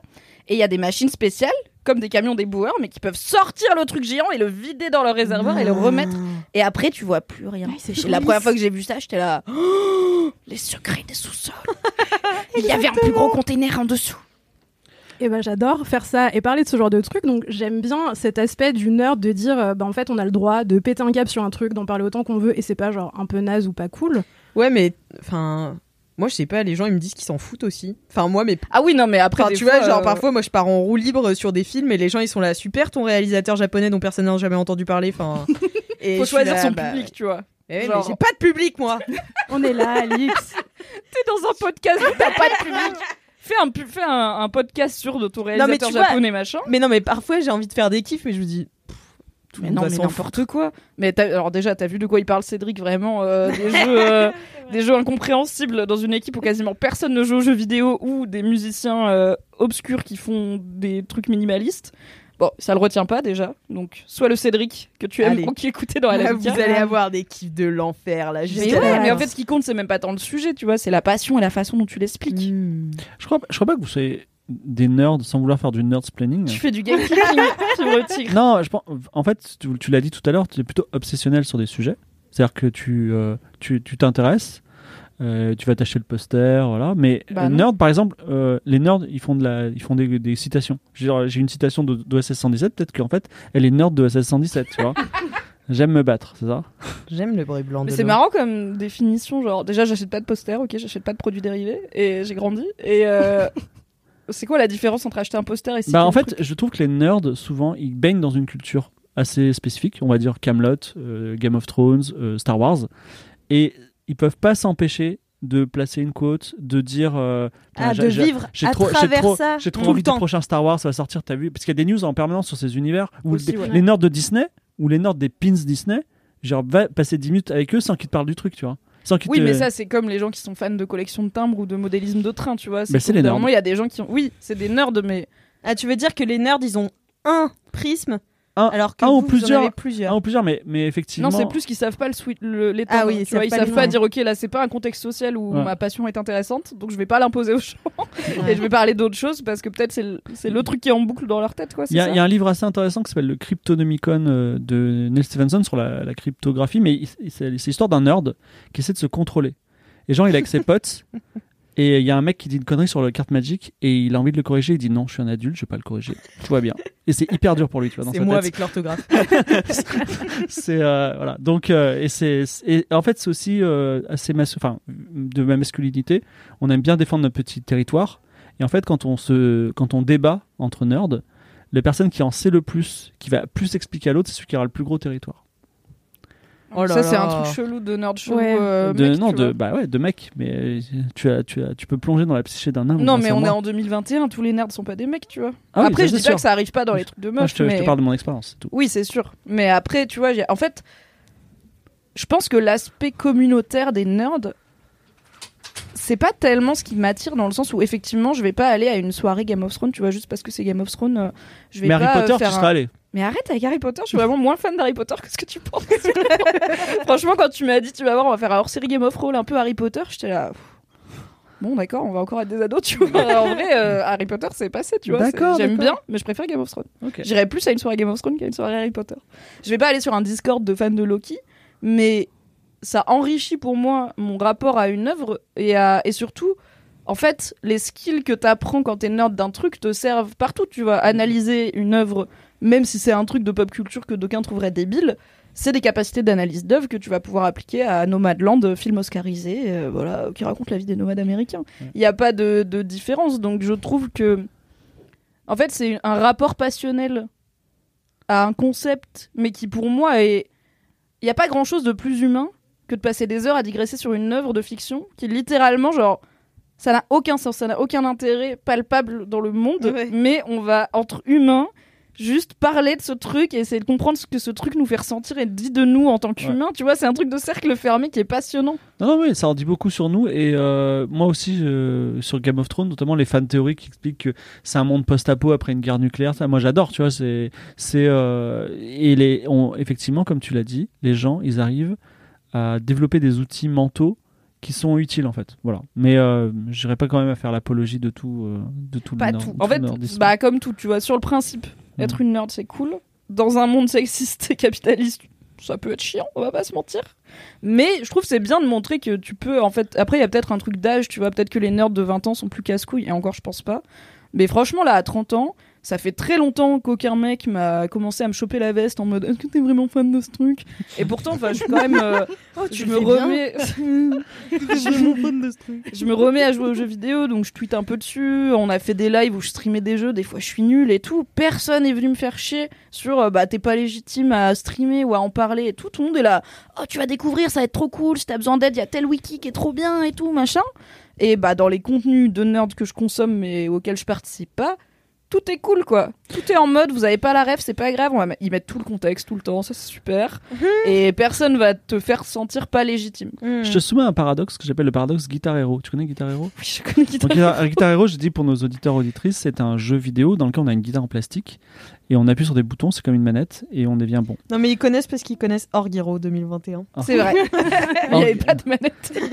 Si, si je te dis, imagine tu deviens hyper bonne à Guitar Hero, ok? Ouais. Tu es une super joueuse. Et maintenant je te dis, si tu mis le même temps à jouer une vraie guitare, tu serais une super guitariste. Est-ce que tu, tu aurais la haine ou tu serais contente? Bah non, parce que déjà c'est pas. Alors pour avoir fait les deux, la guitare ça fait très mal aux doigts et c'est quand même il faut apprendre à lire des partitions et tout, alors que Guitar Hero, la télé te dit qu'on appuyer donc c'est quand même plus simple. Et non, j'aurais pas le seum parce que je veux dire je suis pas débile, je le sais, tu vois. Enfin les gamers ils savent très bien que s'ils mettaient autant de temps à s'entraîner aux arts martiaux qu'à jouer à Tekken, ils seraient super forts en bagarre. Mais pourquoi ils en le font fait pas c'est dur, c'est plus dur de faire des arts martiaux. Bah je sais pas, Guitar. Hero c'est chaud quand même hein. Oui, bah après moi j'aime pas Guitar Hero, tu vois. Mais après c'est une vraie question, mais je crois que vous en aviez parlé dans. Bah, moi, ça, moi, ça- moi, c'est un gros problème. C'est-à-dire qu'aujourd'hui, effectivement, euh, je- quand je dois. Le, le temps de vie est limité. Chaque fois que je regarde un nouveau. À chaque fois que je regarde un film que j'ai déjà vu, toi qui aimes bien les films, c'est un film de moins que je regarderai dans ma vie. Mais c'est pas grave. Bah, si, c'est grave. Et à chaque fois que je m'intéresse à fond, je passe des heures sur un Star Wars, si je m'étais intéressé à un autre truc utile, tu vois. Genre. euh, Mais qu'est-ce qui quoi, détermine que c'est bah, utile, je sais pas, justement. Ce qui fait grandir ton cerveau et ta perception de l'art. Mais en vrai. c'est pas aussi utile que. Enfin, ça sert à quoi d'apprendre à faire de la guitare? Ah, Bah, ça sert à tu- faire de la tu guitare prends ta guitare et tu joues tranquille. Et, le mec, sur ton CV, tu mets, je vais. je- Pourquoi Ouais. je joue à la guitare Enfin, Bah, bah, je sais C'est pas. pas du tout la même chose déjà. J'ai pas dit que c'était un drame, j'ai dit que vraiment ça m'interroge et ça me Hmm. paralyse parfois, tu vois. Je me- Mais je comprends. Mais c'est pour ça, tu vois, que je rationalise. Genre, ah oui, mais les skills que j'apprends euh, en passant euh, une demi-heure tous les mercredis à aller lire des théories sur Loki, c'est des skills qui vont me servir dans la vie, d'analyse, machin. Peut-être que je le rationalise comme ça pour pas me dire je perds beaucoup Ouais. de temps de vie. Mais cela dit, moi, je suis pas du tout dans une posture où la vie doit être productive. Quand, quand tu auras fini euh, The Witcher, 360 heures environ, Oui. c'est l'équivalent d'une année scolaire, euh, d'une année scolaire euh, de, de, de, de, de- Mais de la vie n'est pas faite pour engranger des choses en fait. La vie est faite pas. pour être vécue et kiffée, tu vois. Ouais. Si Je suis t'aimes un film plus que cinq autres films, vois le film cinq fois, c'est pas grave. Ouais, parce qu'en vrai, aussi, quand tu... quand tu te mets à regarder un film qui est nouveau et que tu kiffes pas, c'est un film de moins. T'aurais pu regarder un film que tu sais que tu kiffes. Oui, mais et tu- tu kiffes moins. si, je, si je suis ton raisonnement, dans ce cas-là, j'ai qu'à regarder le film que je préfère en boucle. Et Après, pourquoi pas Ça dépend. Je crois que Ça C'est dépend quoi le de problème ta- avec ça. Je veux dire, qui t'a fait signer un papier à la naissance Oui, je vais être curieux de tout. Je Mais vais, t'as pas je vais peur pas me reposer sur mes Mais, mais t'as pas peur. alors, très bien, donc tu regardes ton film en boucle et t'as pas peur de passer à côté d'un film qui serait meilleur. Mais qu'est-ce que ça change si. dans ma vie? Je veux En dire, si un jour j'en ai marre de mon film, je verrai un autre film. Ouais, vous êtes relax, ça va. Il Ouais, faut- et puis c'est comparer des trucs qui sont pas forcément comparables au sens où moi, si j'ai envie de regarder un nouveau film, je sais que je vais devoir être un peu curieuse, éveillée, que je vais passer trois heures devant mon ordi et tout. Si j'ai le cerveau un peu éteint et que j'ai besoin de me rassurer, je vais regarder un film que j'ai déjà vu et que j'aime bien. En fait, c'est deux besoins qui peuvent pas être comblés de la même manière. Si je suis Mm. fatiguée et que j'ai besoin d'un film doudou, je vais pas regarder un nouveau film, ce sera du temps perdu, tu vois. Exactement. Bravo, Aïda. Tu as résolu le, Le le paradoxe de Attends, Guitar j'ai une Hero. autre résolution Oh qui God. est que le problème c'est pas de faire plusieurs fois des trucs qui nous font kiffer. Le problème dans un monde capitaliste, c'est de travailler. C'est ça qui nous prive de faire tout ce qu'on veut. Voilà. Trop de gauche pour moi, mais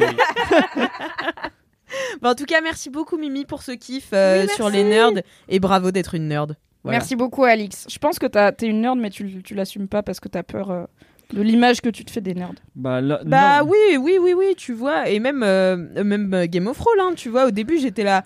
Ouh là là, c'est pas du tout mon univers. Est-ce que les gens vont me capter? Est-ce que les gens vont. Ah bah, ils t'ont capté, tu vois?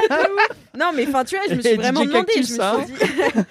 mais non, mais je me suis dit, est-ce que les gens vont kiffer, sachant que je suis pas du tout du même univers? Enfin, c'est, ça me parle pas, tu vois. Les jeux de rôle, jamais joué, jamais joué aux jeux vidéo. Enfin, tu vois, c'est pas du tout euh, mon dels.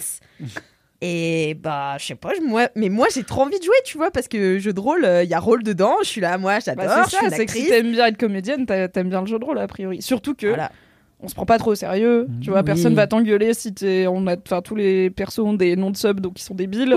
personne va t'engueuler si tu dis pas, euh, je sors ma baguette pour faire tel machin et tout. Tu vois. Ça, c'est Ouais. Game of Thrones, on s'en fout. Mais après, tu vois, je connais pas Train de la Hype, je comprends pas si les parce que tu connais pas dans Twitch. le chat. Twitch. Mais moi, j'ai appris il y a 6 mois ce que c'était Train de la Hype. Et il y a des gens, ils sont sur Twitch depuis quoi 5-6 ans, ça existe. Bah, je pense qu'ils pourraient soit se moquer du fait qu'on connaisse pas, soit dire, ah bah trop cool, c'est ça, maintenant vous savez. Ce qui est, C'est moins vrai. dur. C'est vrai. Les gens qui se moquent, ça fait des viewers. Aïda, vraiment. C'est ça, bad buzz is buzz. Ça, c'est droite. Merci beaucoup, Mimi. Fibre, Oui, quel est ton kiff? Ce n'est pas l'horoscope, mais j'aimerais bien revenir pour l'horoscope un jour puisqu'il n'a pas été fait. Je pensais qu'il aurait été fait. Euh, Je suis pas sûre qu'on ait fait un Je kiff je suis pas certaine. Alors, je vais vous parler de mon kiff, qui est un kiff insupportable pour les gens qui sont en couple avec moi. C'est Ils sont beaucoup? Tous. non, mais historiquement, c'est-à-dire que j'ai- j'aime euh, rêver et j'aime interpréter les rêves dès le matin. Ah, il y a ce ouais. C'est-à-dire que si on passe une nuit ensemble, Alix, je me Ouais. ré- je- tu te réveillerais et première, première chose que je te dirais avant que tu ailles faire pipi, je dirais t'as rêvé de quoi? Raconte-moi tout de suite tout. Ah, t'interprètes pas tes propres rêves? Ah si, si, j'interprète mes rêves, mais euh, souvent en fait les gens quand tu leur parles de leurs rêves, ils disent oh, pff, moi je rêve jamais. Moi je rêve pff, genre euh, une fois par mois. je- Alors qu'en fait on rêve tous les soirs et on rêve plusieurs fois. Mais on s'en souvent pas toujours. Bah pas toujours, mais moi justement, je- je- Comme moi ça, j'ai- tu chopes les gens au réveil quand Ouais. ils sont pas encore sortis de la brume. voilà, je, je je- c'est à une chose quand on sort les yeux, il y a à 3 cm de ta tête. Quand on, quand on sort de couple avec moi, en général, il y, a un- il y a un truc qu'on garde, c'est effectivement le fait de se raconter ses propres rêves le matin, parce que c'est la discipline que je m'impose et que j'impose aux autres aussi. Enfin, pas que j'impose, mais c'est intéressant parce que, en fait, comme on en apprend sur soi-même, c'est moi, c'est une bonne façon, tu vois, parce que si je te dis, Alex, raconte, parle-moi de toi, tu vas peut-être tu vas peut-être tu as une perception de toi mais tes rêves en, en disent sur toi. Donc moi j'aime beaucoup les rêves. J'a- j'aime j'aime apprendre des rêves. Mhm. donc euh, Mais tu effectivement. les interprètes comment? Avec un bouquin d'interprétation ou euh, alors, ça, ça devient compliqué, ça devient un peu la zone grise de l'horoscope. Donc déjà, en fait, c'est ce qu'on appelle dans le jargon la au zone courant grise de ce, de ce kiff. Et j'étais là, mais est-ce que c'est vraiment scientifiquement bon, déjà, on rêve tous, contrairement à l'horoscope, ou qui peut être. Et tu sais que moi, je sais contrôler mes rêves. Donc tu fais du rêve lucide. Ouais. Ah, moi aussi. Depuis que je suis petite, ouais. Pareil. Non, mais c'est- genre, t'es dans ton rêve et tu fais des trucs, c'est ça? Moi, j'y Ouais, crois c'est pas. ça. En fait, euh, Mais- quand j'étais petite. Pourquoi tu crois à des trucs qui n'existent pas, mais pas à ce truc qui n'existe pas Je, je sais pas, j'y crois qui pas. existe en plus, Je l'ai pas encore expérimenté, donc pour l'instant, il J'en ai y fait a un beaucoup de gens qui article. m'en parlent. J'en ai fait un article d'ailleurs Ah. sur Mademoiselle. Ok. En fait, quand j'étais petite, j'arrivais à décider de quoi j'allais rêver. Ouais. Et en fait, je faisais en sorte d'en rêver plusieurs nuits d'affilée pour continuer mon rêve. Et euh, je faisais des trucs, je faisais des actions. Donc je suis semi-réveillée, je sais que c'est un rêve, mais je fais un truc parce que je veux continuer l'histoire. Alors moi, ça m'arrive de, bon, de continuer l'histoire, ça m'arrive aussi de reprendre des rêves que j'ai fait il y a 5 ans, mais j'ai cette pensée un peu folle qui est de dire, ok, cette nuit j'ai fait la suite de mon rêve que j'ai fait il y a 5 ans, mais j'ai peur que le rêve que j'ai fait il y a 5 ans, c'est un souvenir que j'ai créé cette nuit dans mon rêve. Mais tu les notes Eh ben, je les note pas tous et du coup, euh, du coup, tu sais pas, tu vois. Mmh. Tu vois, tu, tu travailles le matin, tu dis putain, j'ai fait la suite de mon rêve d'il y a 5 ans, et après Et tu après, réfléchis, tu tu, dis ah non, mais en fait, c'est pas un rêve que j'ai fait il y a 5 ans, j'ai rêvé cette nuit que j'ai fait un rêve il y a 5 ans. Ah un, non, mais moi, c'est moi je le fais sur une semaine. Hein. un peu comme quand tu rêves. Un La peu, gosse et son feuilleton. bah oui. Previously. Donc- donc mais je le faisais mieux quand j'étais petite. Maintenant, c'est un petit peu plus dur. donc, comme tu rêves de ce que tu veux, tu rêves de trucs agréables. Euh, ouais, bah quand j'y arrive, en fait, c'est vraiment une gymnastique. Il faut t'entraîner. Et euh, et il y a Fabien Lucard qui, ex- qui explique ça assez bien, mais moi je le faisais un peu inconsciemment. Mais euh, mais tu t'entraînes en fait à essayer de, de, de te réveiller, enfin d'être conscient dans ton rêve. Ouais. Et une fois que tu y arrives, bah en fait c'est faut, faut le garder, faut garder la main, tu vois, c'est comme un muscle. Bah moi en tout cas j'essaie, de faire des beaux rêves en tout cas et pas de pas de cauchemars déjà. Alors ça nous arrive à tous de faire des cauchemars, genre Oui. tu sais les cauchemars récurrents, tu passes ton bac, des choses comme ça, un peu en angoisse. Et j'arrive un peu à les alors tu sais cette idée de tu viens de faire un cauchemar, tu travailles, tu vas te rendormir parce que on peut dormir autant qu'on veut quand on est freelance. Et tu, et tu vas faire une bonne fin à ton rêve. Et il y a des traumatismes un peu comme ça que j'arrive petit à petit à combler. Et je me sens beaucoup mieux dans ma vie. euh, Bah oui. Voilà. Donc tu vois, tu rêves lucidement aussi. Pourquoi tu crois pas?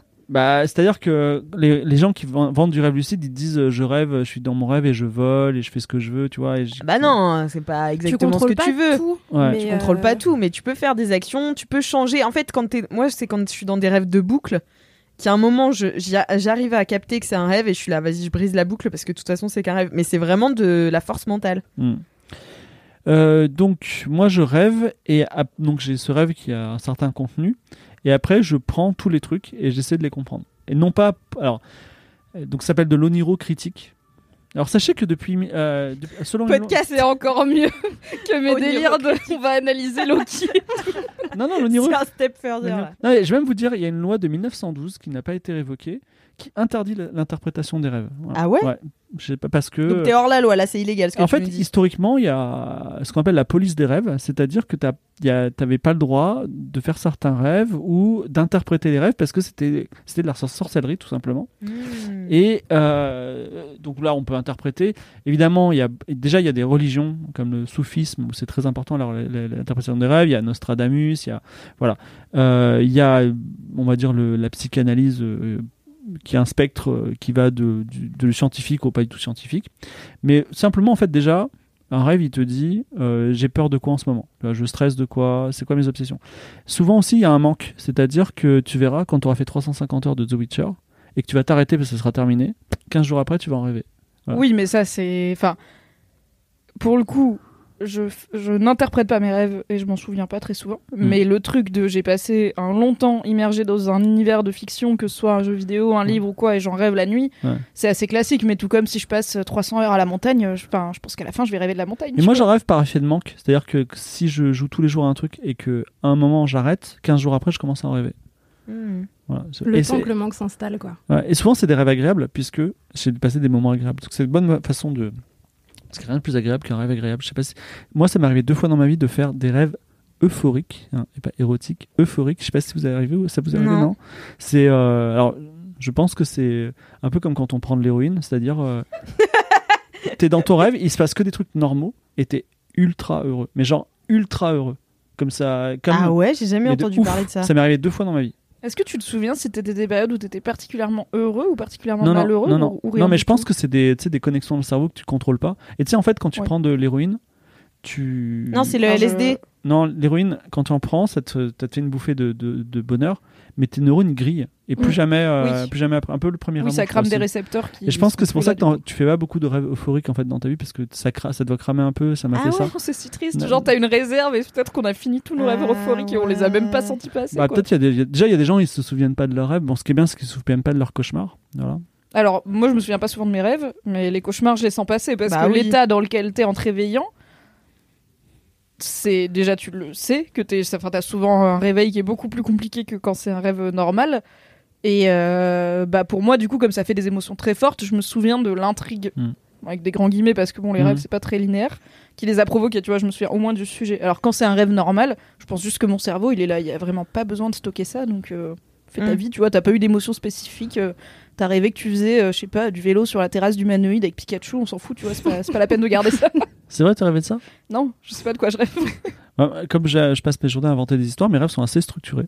Voilà, c'est vraiment. euh, Ah ouais. et, euh, Parce que t'es très organisé aussi. Il paraît que tu fais un Excel. ouais, si tu veux, j'en parlerai. T'as un un. Excel des rêves? Non, par contre, euh, sur mon Discord, il y a un, un salon où on se raconte nos rêves. Oui, je Ah, l'ai muté. trop bien.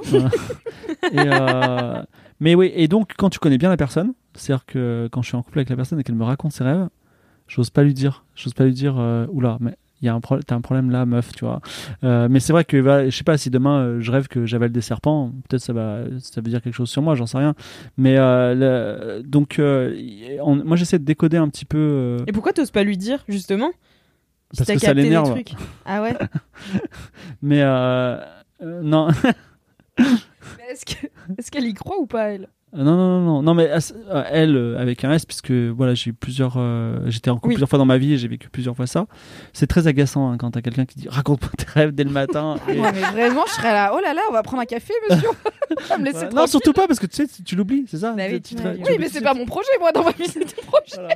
Mais euh, non, non, mais voilà. Et euh, en fait, on apprend sur soi-même. Et alors, vient le moment de l'interprétation, puis c'est un peu le cœur du truc. Donc, moi, je vais sur Internet. Je tape interprétation des rêves. J'ai rêvé, par exemple, cette nuit d'un petit chat roux. Donc, euh, j'ai regardé ce que ça C'était pas un super bon signe, le chat roux, mais c'était vraiment, il était très mignon. Il était tout petit, plus petit que cette canette de 7-Up là. et euh, c'était un, un chaton roux, quoi. Voilà. Et donc, euh, et là, après, tu, c'est un peu comme l'horoscope, on prend un peu ce qu'on veut. C'est-à-dire, on prend un peu les bons signes. C'est signes de richesse et de réussite. Ok, j'ai passé une bonne journée. Mais tu prends quel site? Euh, bah, il y en a pas, il y en a pas tellement. Il y a interprétation des rêves.fr. Ça a l'air. Je suis un Si niveau scientifique. De, de, de lunaire, mais en fait, enfin, littéralement, ok, donc si je crée un site, moi, j'interprète les symboles dans les rêves n'importe comment, et je suis juste un peu forte en référencement Google. Ouais. Toi, Ouais. Miskin, tu crois tout ce que je te dis. Bah ouais, j'espère que tu vas mettre des bons trucs. Et tu te fais de la Ah maille. ouais, hein. Rendez-vous dans quelques mois sur le Page 1. Non, non, mais c'est vrai que ça te fait réfléchir un peu. Alors, c'est vrai que ça, c'est l'interprétation euh, pas très scientifique. Mais après, tu trouves des détails dans ta vie. Tu trouves des. Tu dis, ok, ça, j'ai rêvé de ça parce qu'en fait, ça. Et parfois, ça, ça prend du sens quelques années après. Oh, j'ai rêvé de ça. Ah, d'accord, j'ai compris pourquoi j'ai fait ce rêve. Ça me parlait de ça. Voilà. Et effectivement, malheureusement, il y a quelque chose qui est assez triste c'est que souvent, tes rêves, c'est ce, que tu as fait la veille ou tu as fait il y a Ouais. 2-3 jours avec quelques petits détails. Mais là où ton cerveau se fixe parfois, c'est important. Ça te, ça te dit, voilà, te- Mm-mm. euh, t'aimes pas trop cette personne en fait, euh, tu t'es mal à l'aise là ou euh, t'oses pas lui dire ça. euh, voilà. Oui, mais en fait, enfin, je crois à l'interprétation des rêves dans Ouais. le sens où, oui, les rêves disent quelque chose de comment tu te sens, de c'est quoi qui est important et tout. Mais du coup, pour moi, en fait, je crois pas au fait qu'il y ait des symboles. Qui, Ouais, moi, pareil, pour voilà. Plusieurs personnes veulent dire, c'est-à-dire que tu rêves d'un charou ou euh, un mec en Inde rêve d'un charou. Attention, c'est le même. euh, Alors, ça, c'est intéressant. C'est le même présage. C'est intéressant parce que culturellement il y a des choses différentes. Alors, euh, il y a un fait qui est assez amusant. Le déli- delirium, delirium tremens, vous savez ce que c'est? C'est quand t'es très, quand très, tu- très alcoolique. tu non, t'es alcoolisé et tout d'un coup t'es hyper sevré et t'as des hallucinations. Et en fait, j'ai appris que les hallucinations étaient culturelles. C'est-à-dire que nous, les Français, on va voir des serpents, mais euh, les Irlandais vont voir des lutins. Je crois qu'il y a pareil pour certains, certaines pathologies mentales, Ah genre ouais la schizophrénie, euh, Voilà. qui peut causer des hallucinations.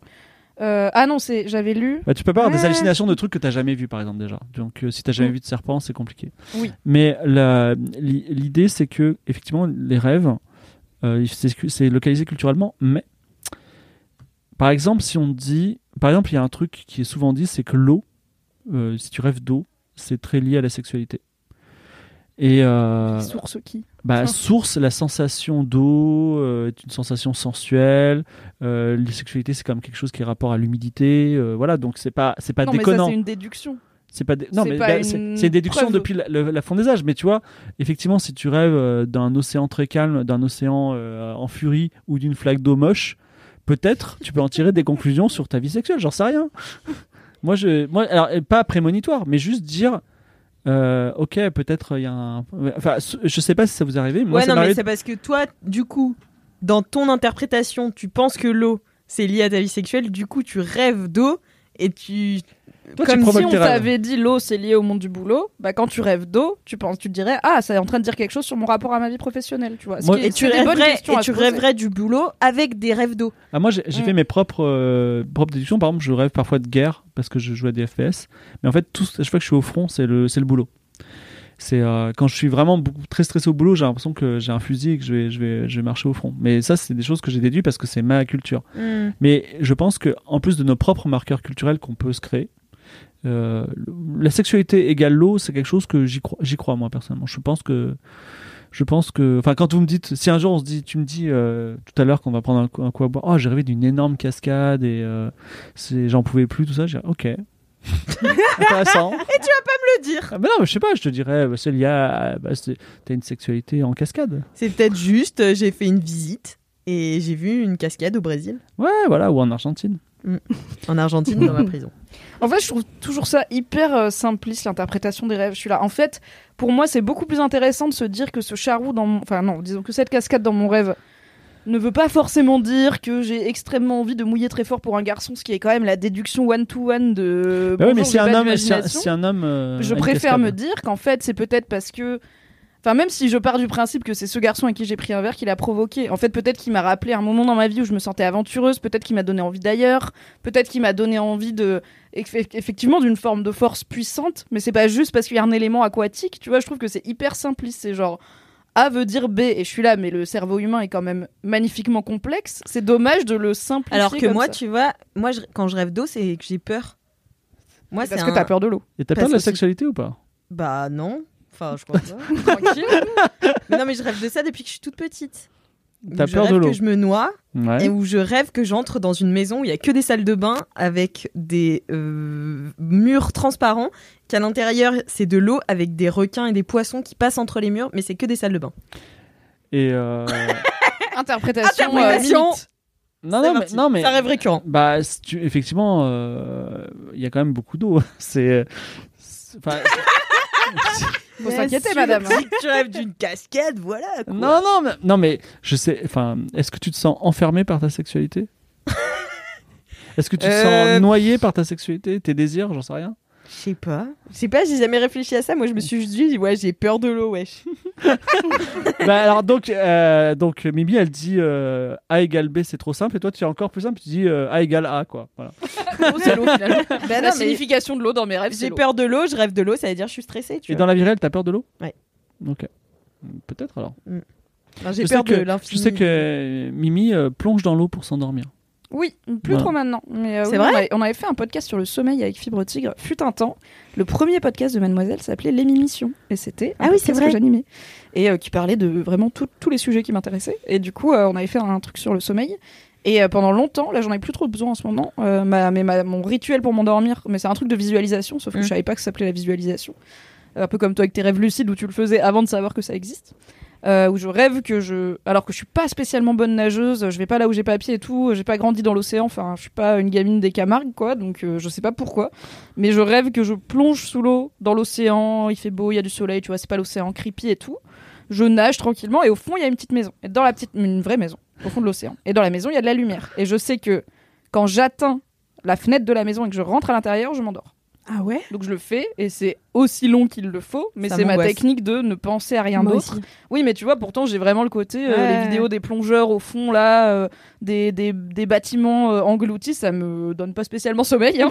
mais c'est mon truc qui Ok. représente pas du tout le réel, qui je pense ne représente pas la sexualité, mais peut-être que pour m'endormir je me plonge dans le cul littéralement, je ne sais pas, mais qui marche et ça marche. Tu vois, je peux pas rêver que je grimpe à un arbre, ça marche pas par exemple. Ça- Mais ça vient d'où? C'est toi qui as inventé cette image-là ou je c'est crois que quand j'étais gamine, j'ai lu un bouquin. Alors, c'était un bouquin de, bah, de SF, finalement. Avec des... C'était H2O, où en gros, il y avait des gamins qui étaient genre tellement surdoués qu'ils parlaient aux dauphins ou un truc comme ça. Bref, ils étaient un peu amphibies, tu vois. Et c'était un peu genre libérons les dauphins. Bon, c'était la période euh, cœur océan, H2O, tout ça. Et il me semble qu'il y avait un moment où ils allaient dans un bâtiment sous l'eau.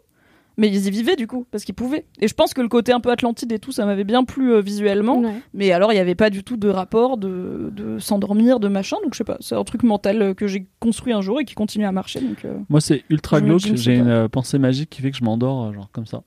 C'est. euh, Attention, on le pense pas parce que sinon. Non, ça va. Il fait un peu trop. Il fait un peu trop chaud, mais c'est vrai que je m'endors euh, magiquement, quasiment. Euh, que t'es. Alors warning, c'est ultra glauque. C'est pas trop BDSM, je pense. C'est qu'en fait, euh, je m'imagine que je suis en prison parce que en fait, tous les jours, je fais des choix et c'est ça me pèse beaucoup parce que je suis assez libre finalement. Ah, mais moi aussi, Et en fait- jour, je me suis dit ça. Et en fait, le fait de ne plus avoir rien à choisir, putain, j'ai juste à dormir et je suis hyper reposé, tu vois. Ah ouais. Mais me- tu sais que moi, l'autre jour, j'ai dit ça à mes potes, ça les ça a grave euh, étonné. non, mais C'est j'ai qu'il y a ça un aussi. moment où euh, j'avais trop envie de me reposer et genre vraiment trop envie. Et je me disais comment je vais faire pour euh, ne, enfin, être, genre pouvoir vivre, mais me reposer. Et donc je m'étais dit, je pourrais aller en prison. Et euh, Toi qui as vu les prisons argentines, est-ce que tu recommandes Alors, pour se non, reposer c'est un truc que je me dis souvent aussi, mais ça finit plutôt sur genre qui je peux arnaquer pour avoir plein d'argent.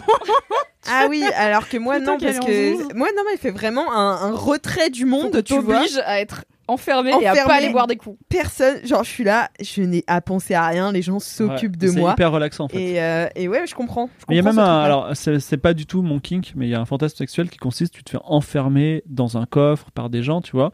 Donc, ça, Ah oui, c'est un peu extrême, mais, mais en vrai, effectivement. Alors, euh, Mais en vrai, même le moi, BDSM moins, alors Ouais. extrême mais moins extrême, il y a des gens qui sont dans des relations BDSM 24 heures sur 24. C'est-à-dire que tant qu'il n'y en a pas un des deux qui utilise le mot, euh, le safe word, qui dit là on arrête, c'est important, Ah, genre oui, si tu te casses une jambe, tu vas dire en fait, mec, euh, arrête le BDSM, viens m'aider, tu vois. Mais il y a des gens, ils sont dans une relation de domination-soumission H24 et parce que ça les détend. Ils ont rien à décider. Mm. Leur vie, elle est cadrée. Les gens, ils sont là. Je sais c'est quoi mon rôle. Je sais c'est quoi ma place, que ça soit dominant. je sais ou pas ouvrir le courrier. Ah, voilà, en fait, si mon rôle c'est d'être soumise et que du coup, bah, dans ce délire-là, euh, je ne gère pas l'administratif, le courrier, il va jamais me stresser, tu vois. C'est pas mon problème. On a décidé que c'était pas mon problème. Ouais. Et d'ailleurs, Mathias Jambon, Mathias Jambon a écrit un très bon bouquin sur la question qui est de la fiction qui s'appelle Objet trouvé, mais qui explore ces thématiques de parfois des relations de ce type-là peuvent t'offrir cette bulle de respiration dans ta vie qui fait qu'on en arrive à, penser d'être à être en prison pour s'endormir tellement on a envie qu'on nous lâche la bite en fait et qu'on n'ait rien à faire. Et du coup, ça peut jouer ce rôle-là aussi. Ouais. Ok. Eh ben, du... bah, merci beaucoup, hein, Fibre. Pour, euh, Juste, euh, on pourrait avoir euh, Alix et Aïda, le- la pensée magique que vous avez pour vous endormir en une seconde? Ah non, mais moi, je, moi, je l'ai déjà raconté dans ce podcast. Je ne peux pas m'endormir sans euh, regarder un truc. Il faut que je sois épuisée de fatigue pour m'endormir. Je peux pas penser être sans penser. Enfin, genre juste m'allonger, fermer les yeux. Je ne peux pas. Il faut que je tombe de fatigue. Euh, ouais, moi c'est un peu pareil. En vrai, avant, j'avais des, des pensées magiques pour m'endormir. Euh, je fais plein de rêves très souvent. Du coup, tout ça, ça me parle vachement aussi parce que j'ai un rapport avec mes rêves qui est hyper euh, intense. Et Tu les interprètes aussi? Un peu, ça dépend. Bref, avant, j'avais une pensée magique pour m'endormir qui était un truc un peu euh, où, en gros, je visualisais. euh, je suis originaire de Nouvelle-Calédonie, euh, de l'île d'Ouvéa, très précisément, et du coup, je visualisais Ouvéa pour m'endormir. Un endroit très calme où le sable est blanc, euh, l'eau est transparente, et, euh, et je vis à Paris en ce moment. du coup, je visualisais ça. Il y ça a peu de sable et l'eau est peu transparente. Grave. Et, et après, j'ai eu une période où je me suis mis à faire beaucoup de cauchemars, un moment un peu chiant dans ma vie. Et en fait, à chaque moment un peu chiant de ma vie, je fais des cauchemars horribles. Genre où on raconte que euh, normalement ton inconscient il fait que tu te réveilles avant les moments affreux des cauchemars. Moi ça ne marchait pas du tout donc je voyais des gens que j'aime se faire cut. buter. Très bien. Le Ça ne directeur skate du cauchemar. jamais.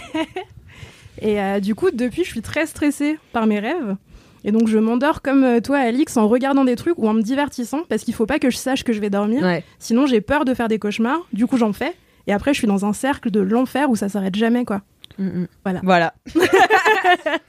Bien, bah, j'espère que vous arriverez à bien dormir. Eh ben, merci beaucoup, Fibre, pour euh, ce kiff euh, sur les rêves. J'ai kiffé. C'est bon, t'as kiffé Mon kiff, c'est LMK en fait. Ah ouais. Est-ce que tu vas pouvoir- rêver de Laisse-moi kiffer Euh, Est-ce que j'ai. dé- Alors, j'ai alors je j'ai déjà rêvé de toi, Mimi, mais on, on a vécu bien des aventures ensemble. Vrai. Mais j'ai pas, j'ai pas forcément rêvé de vous deux. Je rêve pas forcément. Non, j'ai pas encore rêvé de Alix et de. Un Aïda. jour bientôt. Bientôt, Ouais. Je pense. Parce que t'en as parlé, donc du coup, tu vas en rêver. Non, je, je pense que je rêverai des bureaux parce qu'ils sont, ils sont, ils ont une belle configuration. Ils sont pas mal. Voilà, plus belle que vous. Hein. Clairement, il rêvera des bureaux avant de Nous, rêver on a de des vous, moches euh, configurations. Très Génial. Non, mais La Alix- configuration est moche. A- Alix, en vrai. Ouais. Imagine on rêve de toi, tu fais quand même beaucoup de bruit. Ça- tu penses pas que ça nous réveillerait?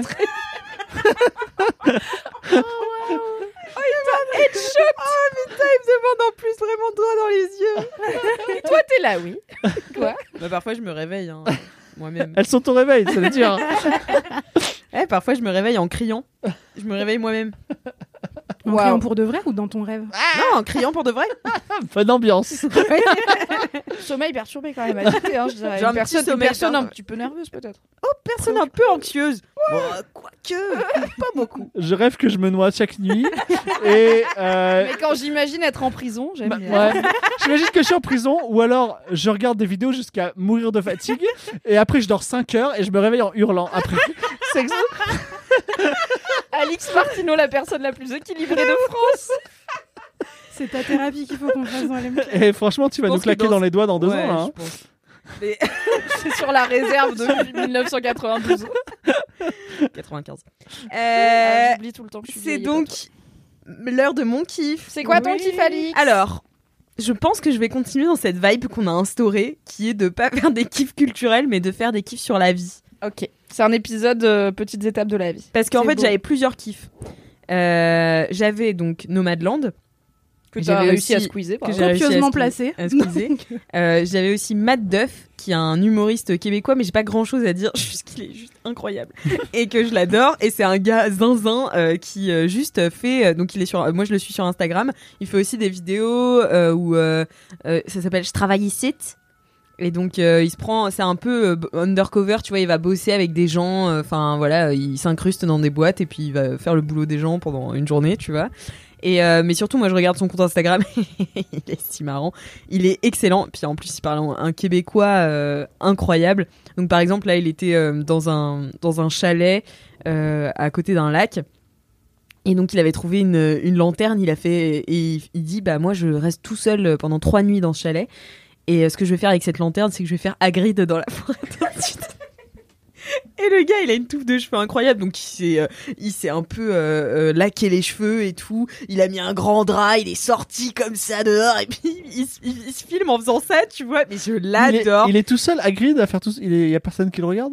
Non, mais c'est juste qu'il passait trois jours dans un chalet tout seul, tu vois, et il était là. Je, ben, je t'écite là pendant trois jours, puis ben, euh, va bien falloir que je fasse euh, l'agridier. et donc, euh, c'est- Et- donc ça s'appelle l'agridier. C'est en home, euh, enfin c'est en highlight de ses stories. C'est vraiment un génie.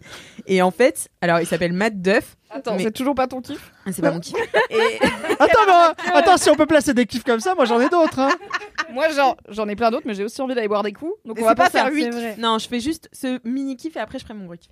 Euh, et euh, toi je le fais hein. jamais, donc Oui. euh, voilà. Et euh, donc en vrai, il s'appelle Mathieu Dufour, sauf que sur Instagram, il y avait déjà un Mathieu Dufour. Sauf que le Mathieu Dufour sur Instagram l'a contacté en lui disant Est-ce que tu veux avoir Mathieu Dufour? Il a dit Bah, Qu'est-ce que je vais en faire? Euh, Je vais faire une marque de savon. Puis il l'a récupéré, puis il en fait une marque de savon. Parce que c'était le joke à la base. Il fait Qu'est-ce que je vais en faire? Une marque de savon. Puis euh, il l'a récupéré. Et du coup, maintenant, c'est vraiment, tu peux acheter des savons. Mais tu Trop peux bien. imiter tous les accents, c'est extraordinaire. Non, je- juste le québécois, marseillais et Hélène Darroze. C'est déjà- Et tu les Alors, as tous sache- fait pendant ce podcast. Je pense que c'est un peu les trois Bravo. couleurs primaires de la, de- du, du- du langage. Hein.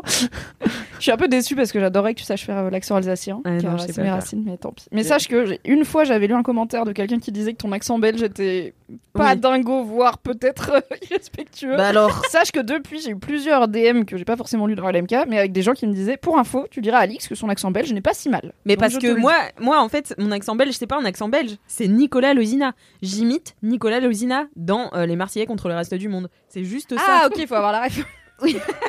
Je voyais que personne réagissait, j'étais là, grave. Nicolas Lozina, Nicolas Lozina C'est un gars euh, top. Je l'adore. On l'appelle la grande frite belge. Très bien. Et euh, donc voilà, Mathieu Dufour, Matt Duff sur Instagram. J'ai rien d'autre à dire sur lui, juste qu'il est excellent et qu'il faut J'espère qu'il absolument. sera dans LMK un jour, tu sais. Franchement, S'il ton passe à mini, Paris, ton mini kiff est aussi gros que nos kiffs là. Il y a- Non, il y a un arrêtez, on a déséquilibre parlé du kiff. 8 heures de vos kiffs là. c'est Par vrai. contre, on va parler 8 heures de ce kiff là. Ah. Euh, bon, je sais pas si on va parler 8 heures, mais l'autre jour, je visualisais un vlog de notre euh, bonne euh, Queen Camille. euh, qui fait des vlogs au Brésil euh, toutes les semaines. Enfin voilà, c'est lancé ce challenge qu'elle tient et bon, je suis très fière d'elle du coup. Oui. Et, et l'autre jour, elle parlait donc dans chaque vlog, elle a une sorte de trame, elle parle d'un sujet et puis après elle nous c'est vraiment un, un, un prétexte pour nous montrer des beaux paysages brésiliens, c'est énervant. et l'autre jour, elle parlait de la loi de l'attraction. Attention Mimi, je sais que tu vas adorer. C'est vraiment l'émission des concepts scientifiques en même temps. Genre la loi de la gravité?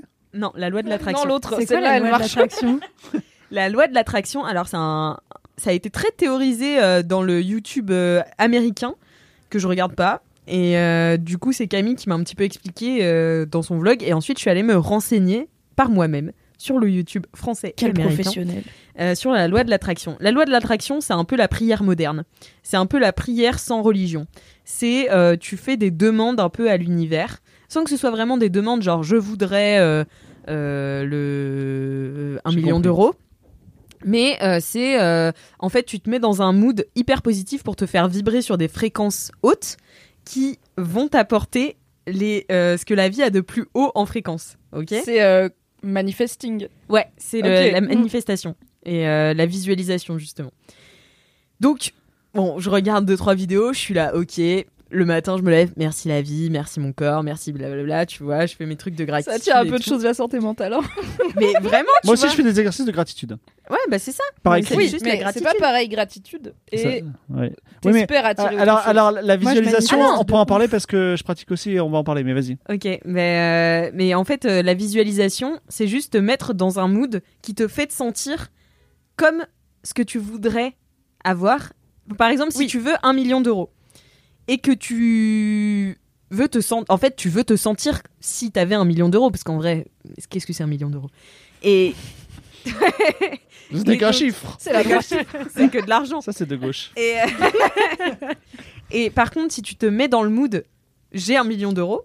Bon, après, tu. Tu Enfin, peux pas dépenser comme si C'est tu les avais le quoi. meilleur exemple. tu peux pas. Non, non, mais. Mais non, prends autre chose. Genre, je veux, euh, je veux avoir confiance en moi. Je veux avoir confiance en moi. Tu te dis, euh, j'ai confiance en moi, j'ai confiance en moi, j'ai confiance en moi, j'ai confiance en moi.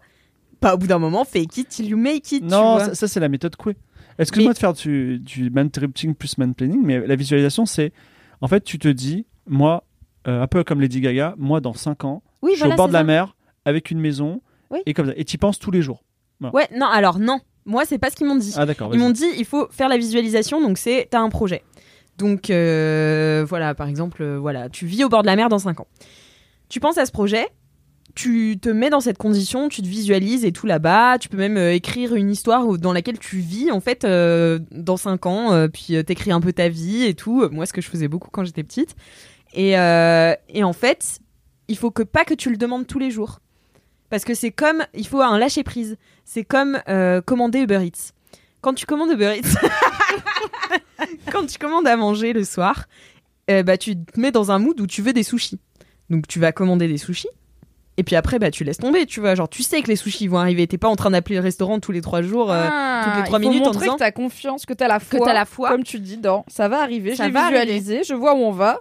Tranquille, on lâche prise. Et donc, ils vont arriver tes sushis de toute façon. Et donc, là, tu te mets dans un mood de sushi. Donc, tu prends un bon film, tu te mets bien dans ton canapé et tout. Les sushis arrivent, tu dégustes tes sushis. Voilà, tu te sens bien. C'est arrivé, c'est ça la visualisation. ils arrivent parce que t'as fait une action. Si tu fais que les visualiser, Mais en fait- ils arrivent pas. Bah non, mais en fait, euh, quand tu visualises, ça t'emmène vers des actions. euh, Ouais, tu fais des micro-actions toute la journée font. ça, ça me va bien en fait. Les- la psychologie, j'y crois, tu vois. Genre, je crois vraiment que oui, si tu te projettes dans ce que tu veux atteindre, et bah, t'auras plus de facilité à l'atteindre.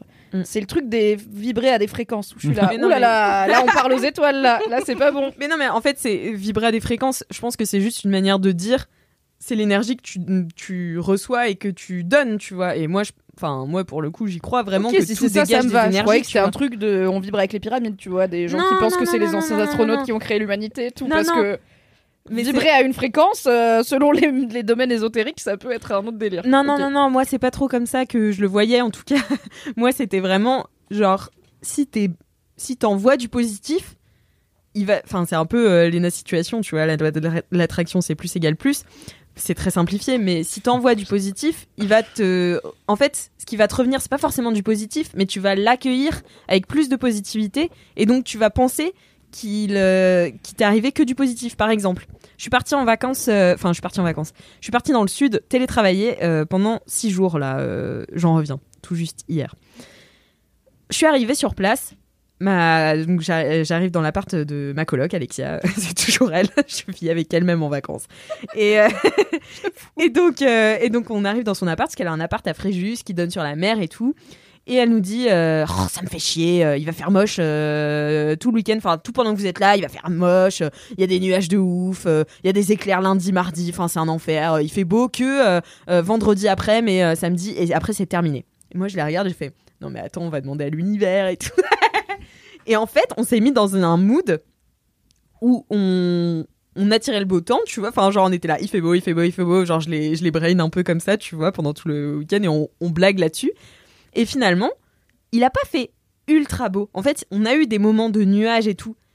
Mais ce dont on s'est souvenu, c'est qu'en fait, les nuages, ils sont partis parce qu'on leur avait demandé, tu vois. Et du coup, c'est là. Bah ouais, ils sont partis, mais en fait, il a fait super beau, tu vois. Et on s'est souvenu qu'il faisait. Vous comprenez ce que je dis ou pas? J'ai l'impression Ouais, de- grave. Est-ce que tu penses que si vous aviez pas été concentré sur le fait qu'il fait beau, la météo aurait été différente Bah non, mais on aurait perçu la météo différemment. On se serait souvenu des Ça me va, nuages. Beaucoup de choses sont une question de perspective dans la vie. hein. En fait, c'est ça, tu mais vois. dès qu'on me dit pas c'est un fait et qu'on me dit c'est comme ça qu'on perçoit le monde, je suis là, il y a pas de souci vraiment le cerveau, formidable, Mais trop oui, c'est bien. ça. Et de la, mettre des biais, tu la vois. psychologie positive, alors là, je suis complètement d'accord, tu vois. Et c'est et c'est vraiment ça. Et pour moi, l'attraction, la loi de l'attraction, moi qui suis pas quelqu'un de religieux, c'est pour moi un peu la forme de prière euh, athée, euh, tu vois, où euh, en fait tu te mets dans un mood hyper positif pour recevoir les choses positivement.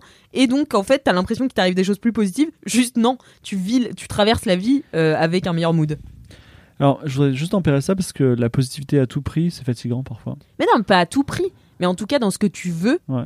tu vois, ce que tu visualises. Moi, je voulais qu'il fasse beau. Et la Bon, deuxième bah, chose, voilà, c'est que je crois à fond, et ça marche hein, pour l'avoir testé, à cette idée de ok, je me, je me donne un objectif réaliste, mais que je veux vraiment dans ma vie, c'est genre, euh, je veux être avec tel type de meuf, euh, dans tel endroit, dans tant d'années, et je veux faire tel, ce métier, tu vois.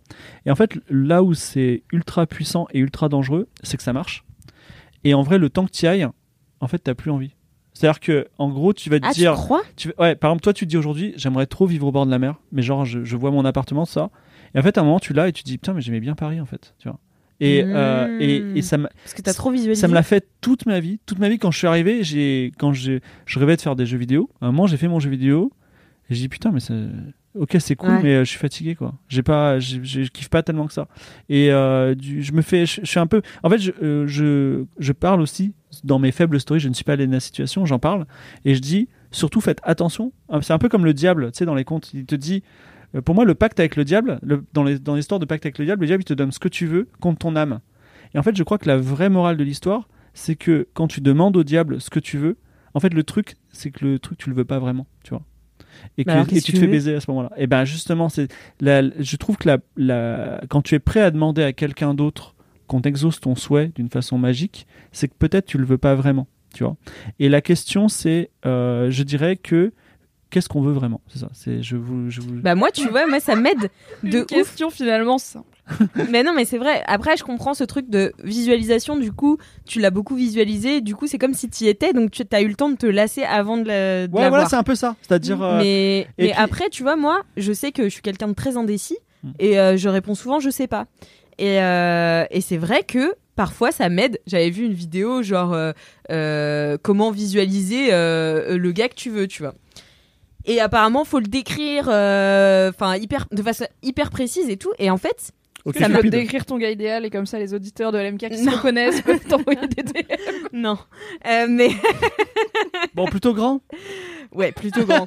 Et mais non, mais même, enfin, de, de de me poser et de me dire, ok, je fais le choix de partir vers plus ça parce que moi je suis tellement là euh, ah ouais mais pourquoi ça ce serait peut-être pas mieux en fait tu vois j'ai ça mais est-ce que euh, ça m'irait pas mieux ça? Enfin tu vois je suis hyper indécise moi devant l'infinité des possibilités je suis pas libre. Vraiment c'est un enfer je sais pas où aller et tout. Alors que quand je fais un truc c'est pour ça que j'ai décidé d'être végétarienne à 50% c'est vraiment pour pas avoir le choix au resto et, euh, et vraiment euh, ne pas enfin ne pas me casser la tête tu vois j'ai trop les, les décisions c'est trop difficile. Et donc quand en quand tu te mets Le dans rêve un de la prison.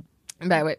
Et euh, quand tu te mets dans un mood où tu sais ce que tu veux, bah finalement tu vas éliminer tout le reste. Et donc ça devient plus des possibilités. Et donc tu te concentres sur ce que tu veux vraiment. Après tu peux t'en lasser, mais tu- ça rien ne t'empêche de te redire que tu veux autre chose, tu vois.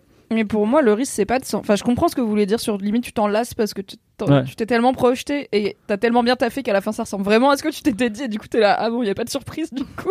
c'est vraiment juste ça. Bon, c'est Bah bien oui, de oui, mais vivre. c'est hyper décevant de trop rêver sa vie. Moi, ça, ça mais m'arrive moi, même. c'est pas ça qui me fait peur. Enfin, moi, alors, je me reconnais pas du tout dans ce délire parce que je, ne me- je n'ai jamais su me projeter. J'ai vraiment aucune. Tu me dis, tu veux être où dans 5 ans Je suis là, bah, je sais pas, je t'en pose des questions, je sais pas. Mais ça se passe bien, tu vois. Je mais parce que toi de t'es très, t'es dans l'instant, tu vois, t'arrives. Oui, mais peut-être parce que, enfin, peut- peut-être que ce serait bien pour moi un jour de régler cette peur de se projeter. Peut-être qu'elle cache des choses. peut-être que j'ai peur de l'avenir, tu vois, je ne sais pas. Euh, mais si, donc, ça me parle pas trop. Par contre, tout l'aspect psychologie positive, euh, envoyer des good vibes, euh, recevoir euh, même les mauvaises nouvelles dans la mesure du possible, de façon genre c'est pas la fin du monde. Il, il fait un peu gris, c'est pas grave, tu vois. Au final, il fait presque beau et t'arrives tellement à dire il fait presque beau que t'es là. Que, en fait, Oh, il a fait beau, ce week-end Alors qu'en fait, euh, bim bof. Mais en fait, pour moi, le risque, c'est que à partir du moment où on parle de visualiser des choses un peu long terme, donc dans un an ou plusieurs années, c'est qu'en fait, tu prennes plus le temps de t'arrêter, de te dire attends, est-ce que c'est vraiment ça que je veux? Parce Mm. que tu te projettes, Ouais. tu te projettes, tu te projettes. Mais si maintenant je décide que dans 5 ans, je veux vivre au bord de la mer avec un chien, bah si dans deux ans, en fait, j'ai changé et ce qui m'attire, c'est plus ça, peut-être que j'ai envie de vivre la van life et de partir sur les routes américaines, Bah si, je suis juste en mode non non, je vais me visualiser mon truc et c'est important que je le tienne et en fait, euh, faut pas que je doute et tout. Bah je me pose pas la question de est-ce que c'est toujours ce qui me correspond? Donc c'est Mhm. plutôt ça qui me ferait flipper. Ouais, bah je pense que tu peux aussi faire le choix de te remettre en question de temps en temps, tu vois, et de. Si je le mets dans mon agenda. Voilà, Pensez se au remettre en question. Est-ce qu'on veut vraiment ça dans la vie? Un mardi sur deux, c'est. Non, mais c'est vrai. Non, mais c'est, Oui. mais c'est hyper intelligent, tu vois, de, de se remettre en question et de se dire, bah finalement, est-ce que c'est pas, pas Ouais. ce que je veux mais- L'hypervi- L'hypervisualisation aussi, elle permet un truc, c'est que tu, tu te projettes dans le truc. Parce que t'as l'un- Tu sais, souvent on vous dit. euh, alors moi, vous êtes trop jeune. Mais dans les années 80, parce que moi je suis né en 78, dans les années 80, T'es né dans les années 70. T'as vraiment fait une- un bruit. dans les années 80, le, Le le, années rêve, 60. c'est genre d'aller aux Caraïbes, tu vois. 8. Genre c'est le gros gros kiff, c'est un peu le Dubaï euh, d'aujourd'hui. Et euh, je suis encore un peu dans ce rêve des années 80. Et en vrai, ça m'a été complètement imposé par la société. Et je, je, je ne peux que être déçu. Et souvent, on a ces rêves, Mm. nos rêves profonds ne correspondent pas à nos envies parce qu'ils sont imposés par la société. Et l'hypervisualisation, elle est utile parce que tu te dis, ok, tu vois, par exemple, tu rêves d'être à Dubaï, comme avec les, tes amies Instagrammeuses. Non, alors ça m'intéresse vraiment pas. Voilà, t'as des mais- ongles longs et des cheveux longs, tu vois, comme elle, Mm. et voilà. Et donc, euh, tu, tu te dis, ok, je suis à Dubaï, manucure, les extensions et tout. je suis à Dubaï, il fait 48 degrés, je suis que dans des bâtiments climatisés toute la journée, tous mes mecs ressemblent à des, tous les mecs que je vois, c'est des Instagrammeux. Puis à un moment, tu te dis, ah putain, mais en fait, j'aime pas trop. Et, et là, c'est utile parce que tu dis, non, en fait, je veux pas ça. Mm. Et, mais c'est c'est dur de se battre contre les, les, les envies que nous propose la société. Voilà. La, la Ouais, ouais, normativité Des, des désirs. Mm. Voilà. Mm, mm. Mais moi, je suis persuadée. Enfin, en fait, ça me rend pas. Enfin, j'ai appris aussi à faire le deuil de mes rêves, tu vois. Genre, j'ai plein de rêves qui se sont réalisés. Et je me suis dit, bah, en fait. euh, Bah. Ok. Ok, tu Ouais, vois. grave. Et j'ai d'autres trucs qui me sont arrivés que j'avais pas du tout prévu. Ouais. Et j'étais là, trop bien. Et enfin, le faire le deuil de ses rêves, je pense que c'est intelligent aussi. Enfin, moi, tu vois, un de mes rêves, j'en ai déjà parlé, c'est de faire un film. Euh, et euh, je sais très bien. Parce que j'ai déjà eu un petit peu des expériences de, de tournage de courts-métrages sombres euh, au fond de YouTube euh, que vous ne trouverez jamais. On mettra les liens dans la description. Non, jamais, jamais, jamais. Beachmaker sur YouTube. Jamais. Never.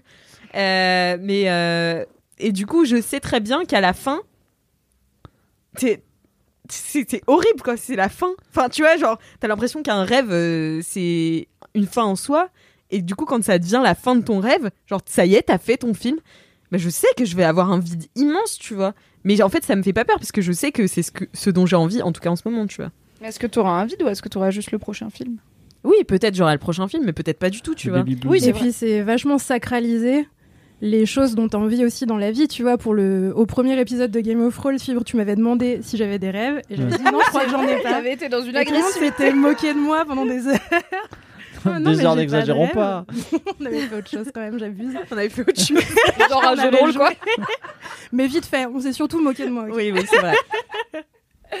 Non, mais moi, j'ai un peu ce truc de me dire, bah, en fait, j'ai des projets dont j'espère qu'ils vont aboutir ou pas, mais j'ai pas tellement de rêves euh, que je visualise en me disant, ah putain, bah, j'ai trop envie de faire ça, j'ai trop envie que les choses arrivent de telle et telle manière, parce que j'ai tendance, comme toi, à me dire, bah, il y a des trucs que j'avais pas prévus ou envisagés qui me sont arrivés qui étaient trop bien. J'ai réalisé des trucs dont je rêvais, c'était un peu nul. En Mhm. vrai, j'étais un peu deg. Et du coup, maintenant, j'essaye plutôt d'être dans une démarche de. euh, mais un peu comme ce truc de visualisation, quoi, de se dire, ok, j'ai vraiment envie de ça en ce moment, à quoi ça ressemblerait si je le faisais, et qu'est-ce que je m'imagine faire pour l'atteindre, quoi. Mm. Yes. Je, je veux croire qu'on a une bonne étoile. C'est-à-dire que par exemple. non Ce mais sera le titre de ce podcast. Alix, tu as peut-être une bonne étoile. C'est-à-dire que tu fais ton film. Forcément, quand sûr. tu fais ton film, tu dis j'ai trop envie que des tas de gens le regardent et tout ça. Et en fait, aujourd'hui, tu es bien contente que personne l'ait regardé. Euh, le court métrage que j'ai fait? Oui. Ah oui, je suis très contente. Voilà, tu vois. Et en fait, tu vois, il y a cette côté. Tu sais, parfois, on, on a un échec. Donc, par exemple, à la sortie de ton court-métrage, tu dis personne ne le regarde, personne ne m'aime. Pourquoi? Et aujourd'hui, tu es hyper soulagé. Et en fait, ta bonne étoile, elle a regardé ton existence globalement. Elle a dit c'est mieux que tu réussisses pas ce jour-là. tu vois? C'est pas ton moment, t'inquiète. Ça vient, ça Not vient. your time. Faut pas me C'est toucher bien, bien. continue, mais c'est pas ça encore. Voilà, et effectivement, quand on a des échecs, souvent, en fait, la balle n'est pas passée loin. Tu vois, c'est-à-dire que euh, tu te dis ah putain, euh, je suis tombé, euh, vraiment c'est trop nul, mais en fait, c'est parce qu'il y avait une balle qui était là pour te tuer, qui, qui t'a, t'a- t'a- voilà, t'a- t'a- tu C'est as échappé c'est quoi. très sage ce que tu dis. Bah, je- c'est- en fait, c'est même plus que ça. J'ai l'impression que c'est la vérité. Et Ni mon. ni Ah, mon- oui, puis, c'est c'est des ce hommes dis. dans ce podcast.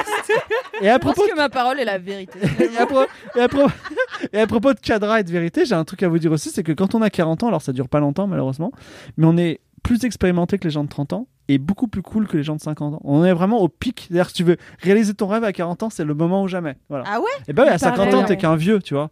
Et euh, à 30 ans, t'es es cool, mais t'es quand même moins expérimenté que les gars de 40 ans, tu vois.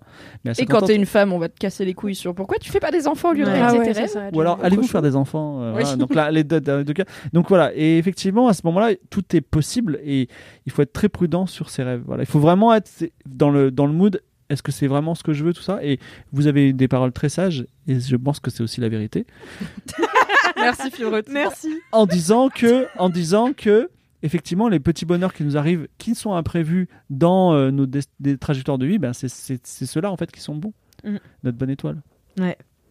Ben voilà, merci, euh, merci la bonne étoile, merci nous, vous trois. Euh, Alex, tu vas faire un film ou pas? Est-ce que tu peux t'engager dans ce LMK à dire fin 2022 j'ai sorti un nouveau film? Euh, je préfère pas mettre de date parce qu'un film ça dépend de beaucoup de personnes quand même, ça dépend pas que de moi. Ah d'accord, mais Oui. t'as l'intention quand même.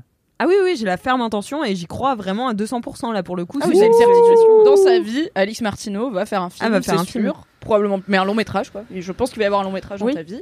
Probablement plusieurs. Voilà. Après, avec quels moyens et quelle équipe euh, Bah la ville dira. Bon, La tu cherches un bizarre. scénariste? Moi ça m'a. Je suis, je suis, je suis non, chaud, je suis hein. scénariste aussi. Ah.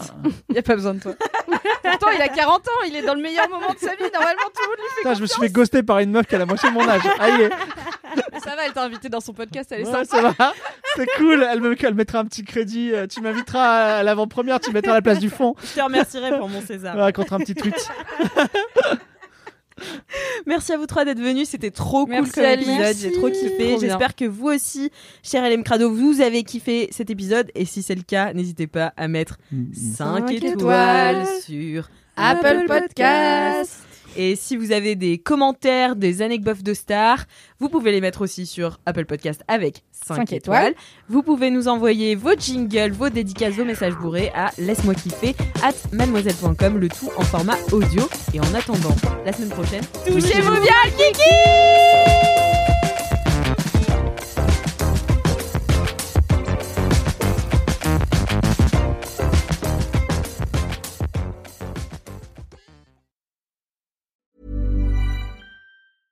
when it comes to your finances, you think you've done it all. You've saved, you've researched, and you've invested all that you can. Now it's time to take those investments to the next level by using the brand behind every great investor, Yahoo Finance. As America's number one finance destination, Yahoo Finance has everything you need, whether you're a seasoned trader or just dipping your toes into the market. Join the millions of investors who trust Yahoo Finance to guide them on their financial journey. For comprehensive financial news and analysis, visit yahoofinance.com, the number one financial destination, yahoofinance.com.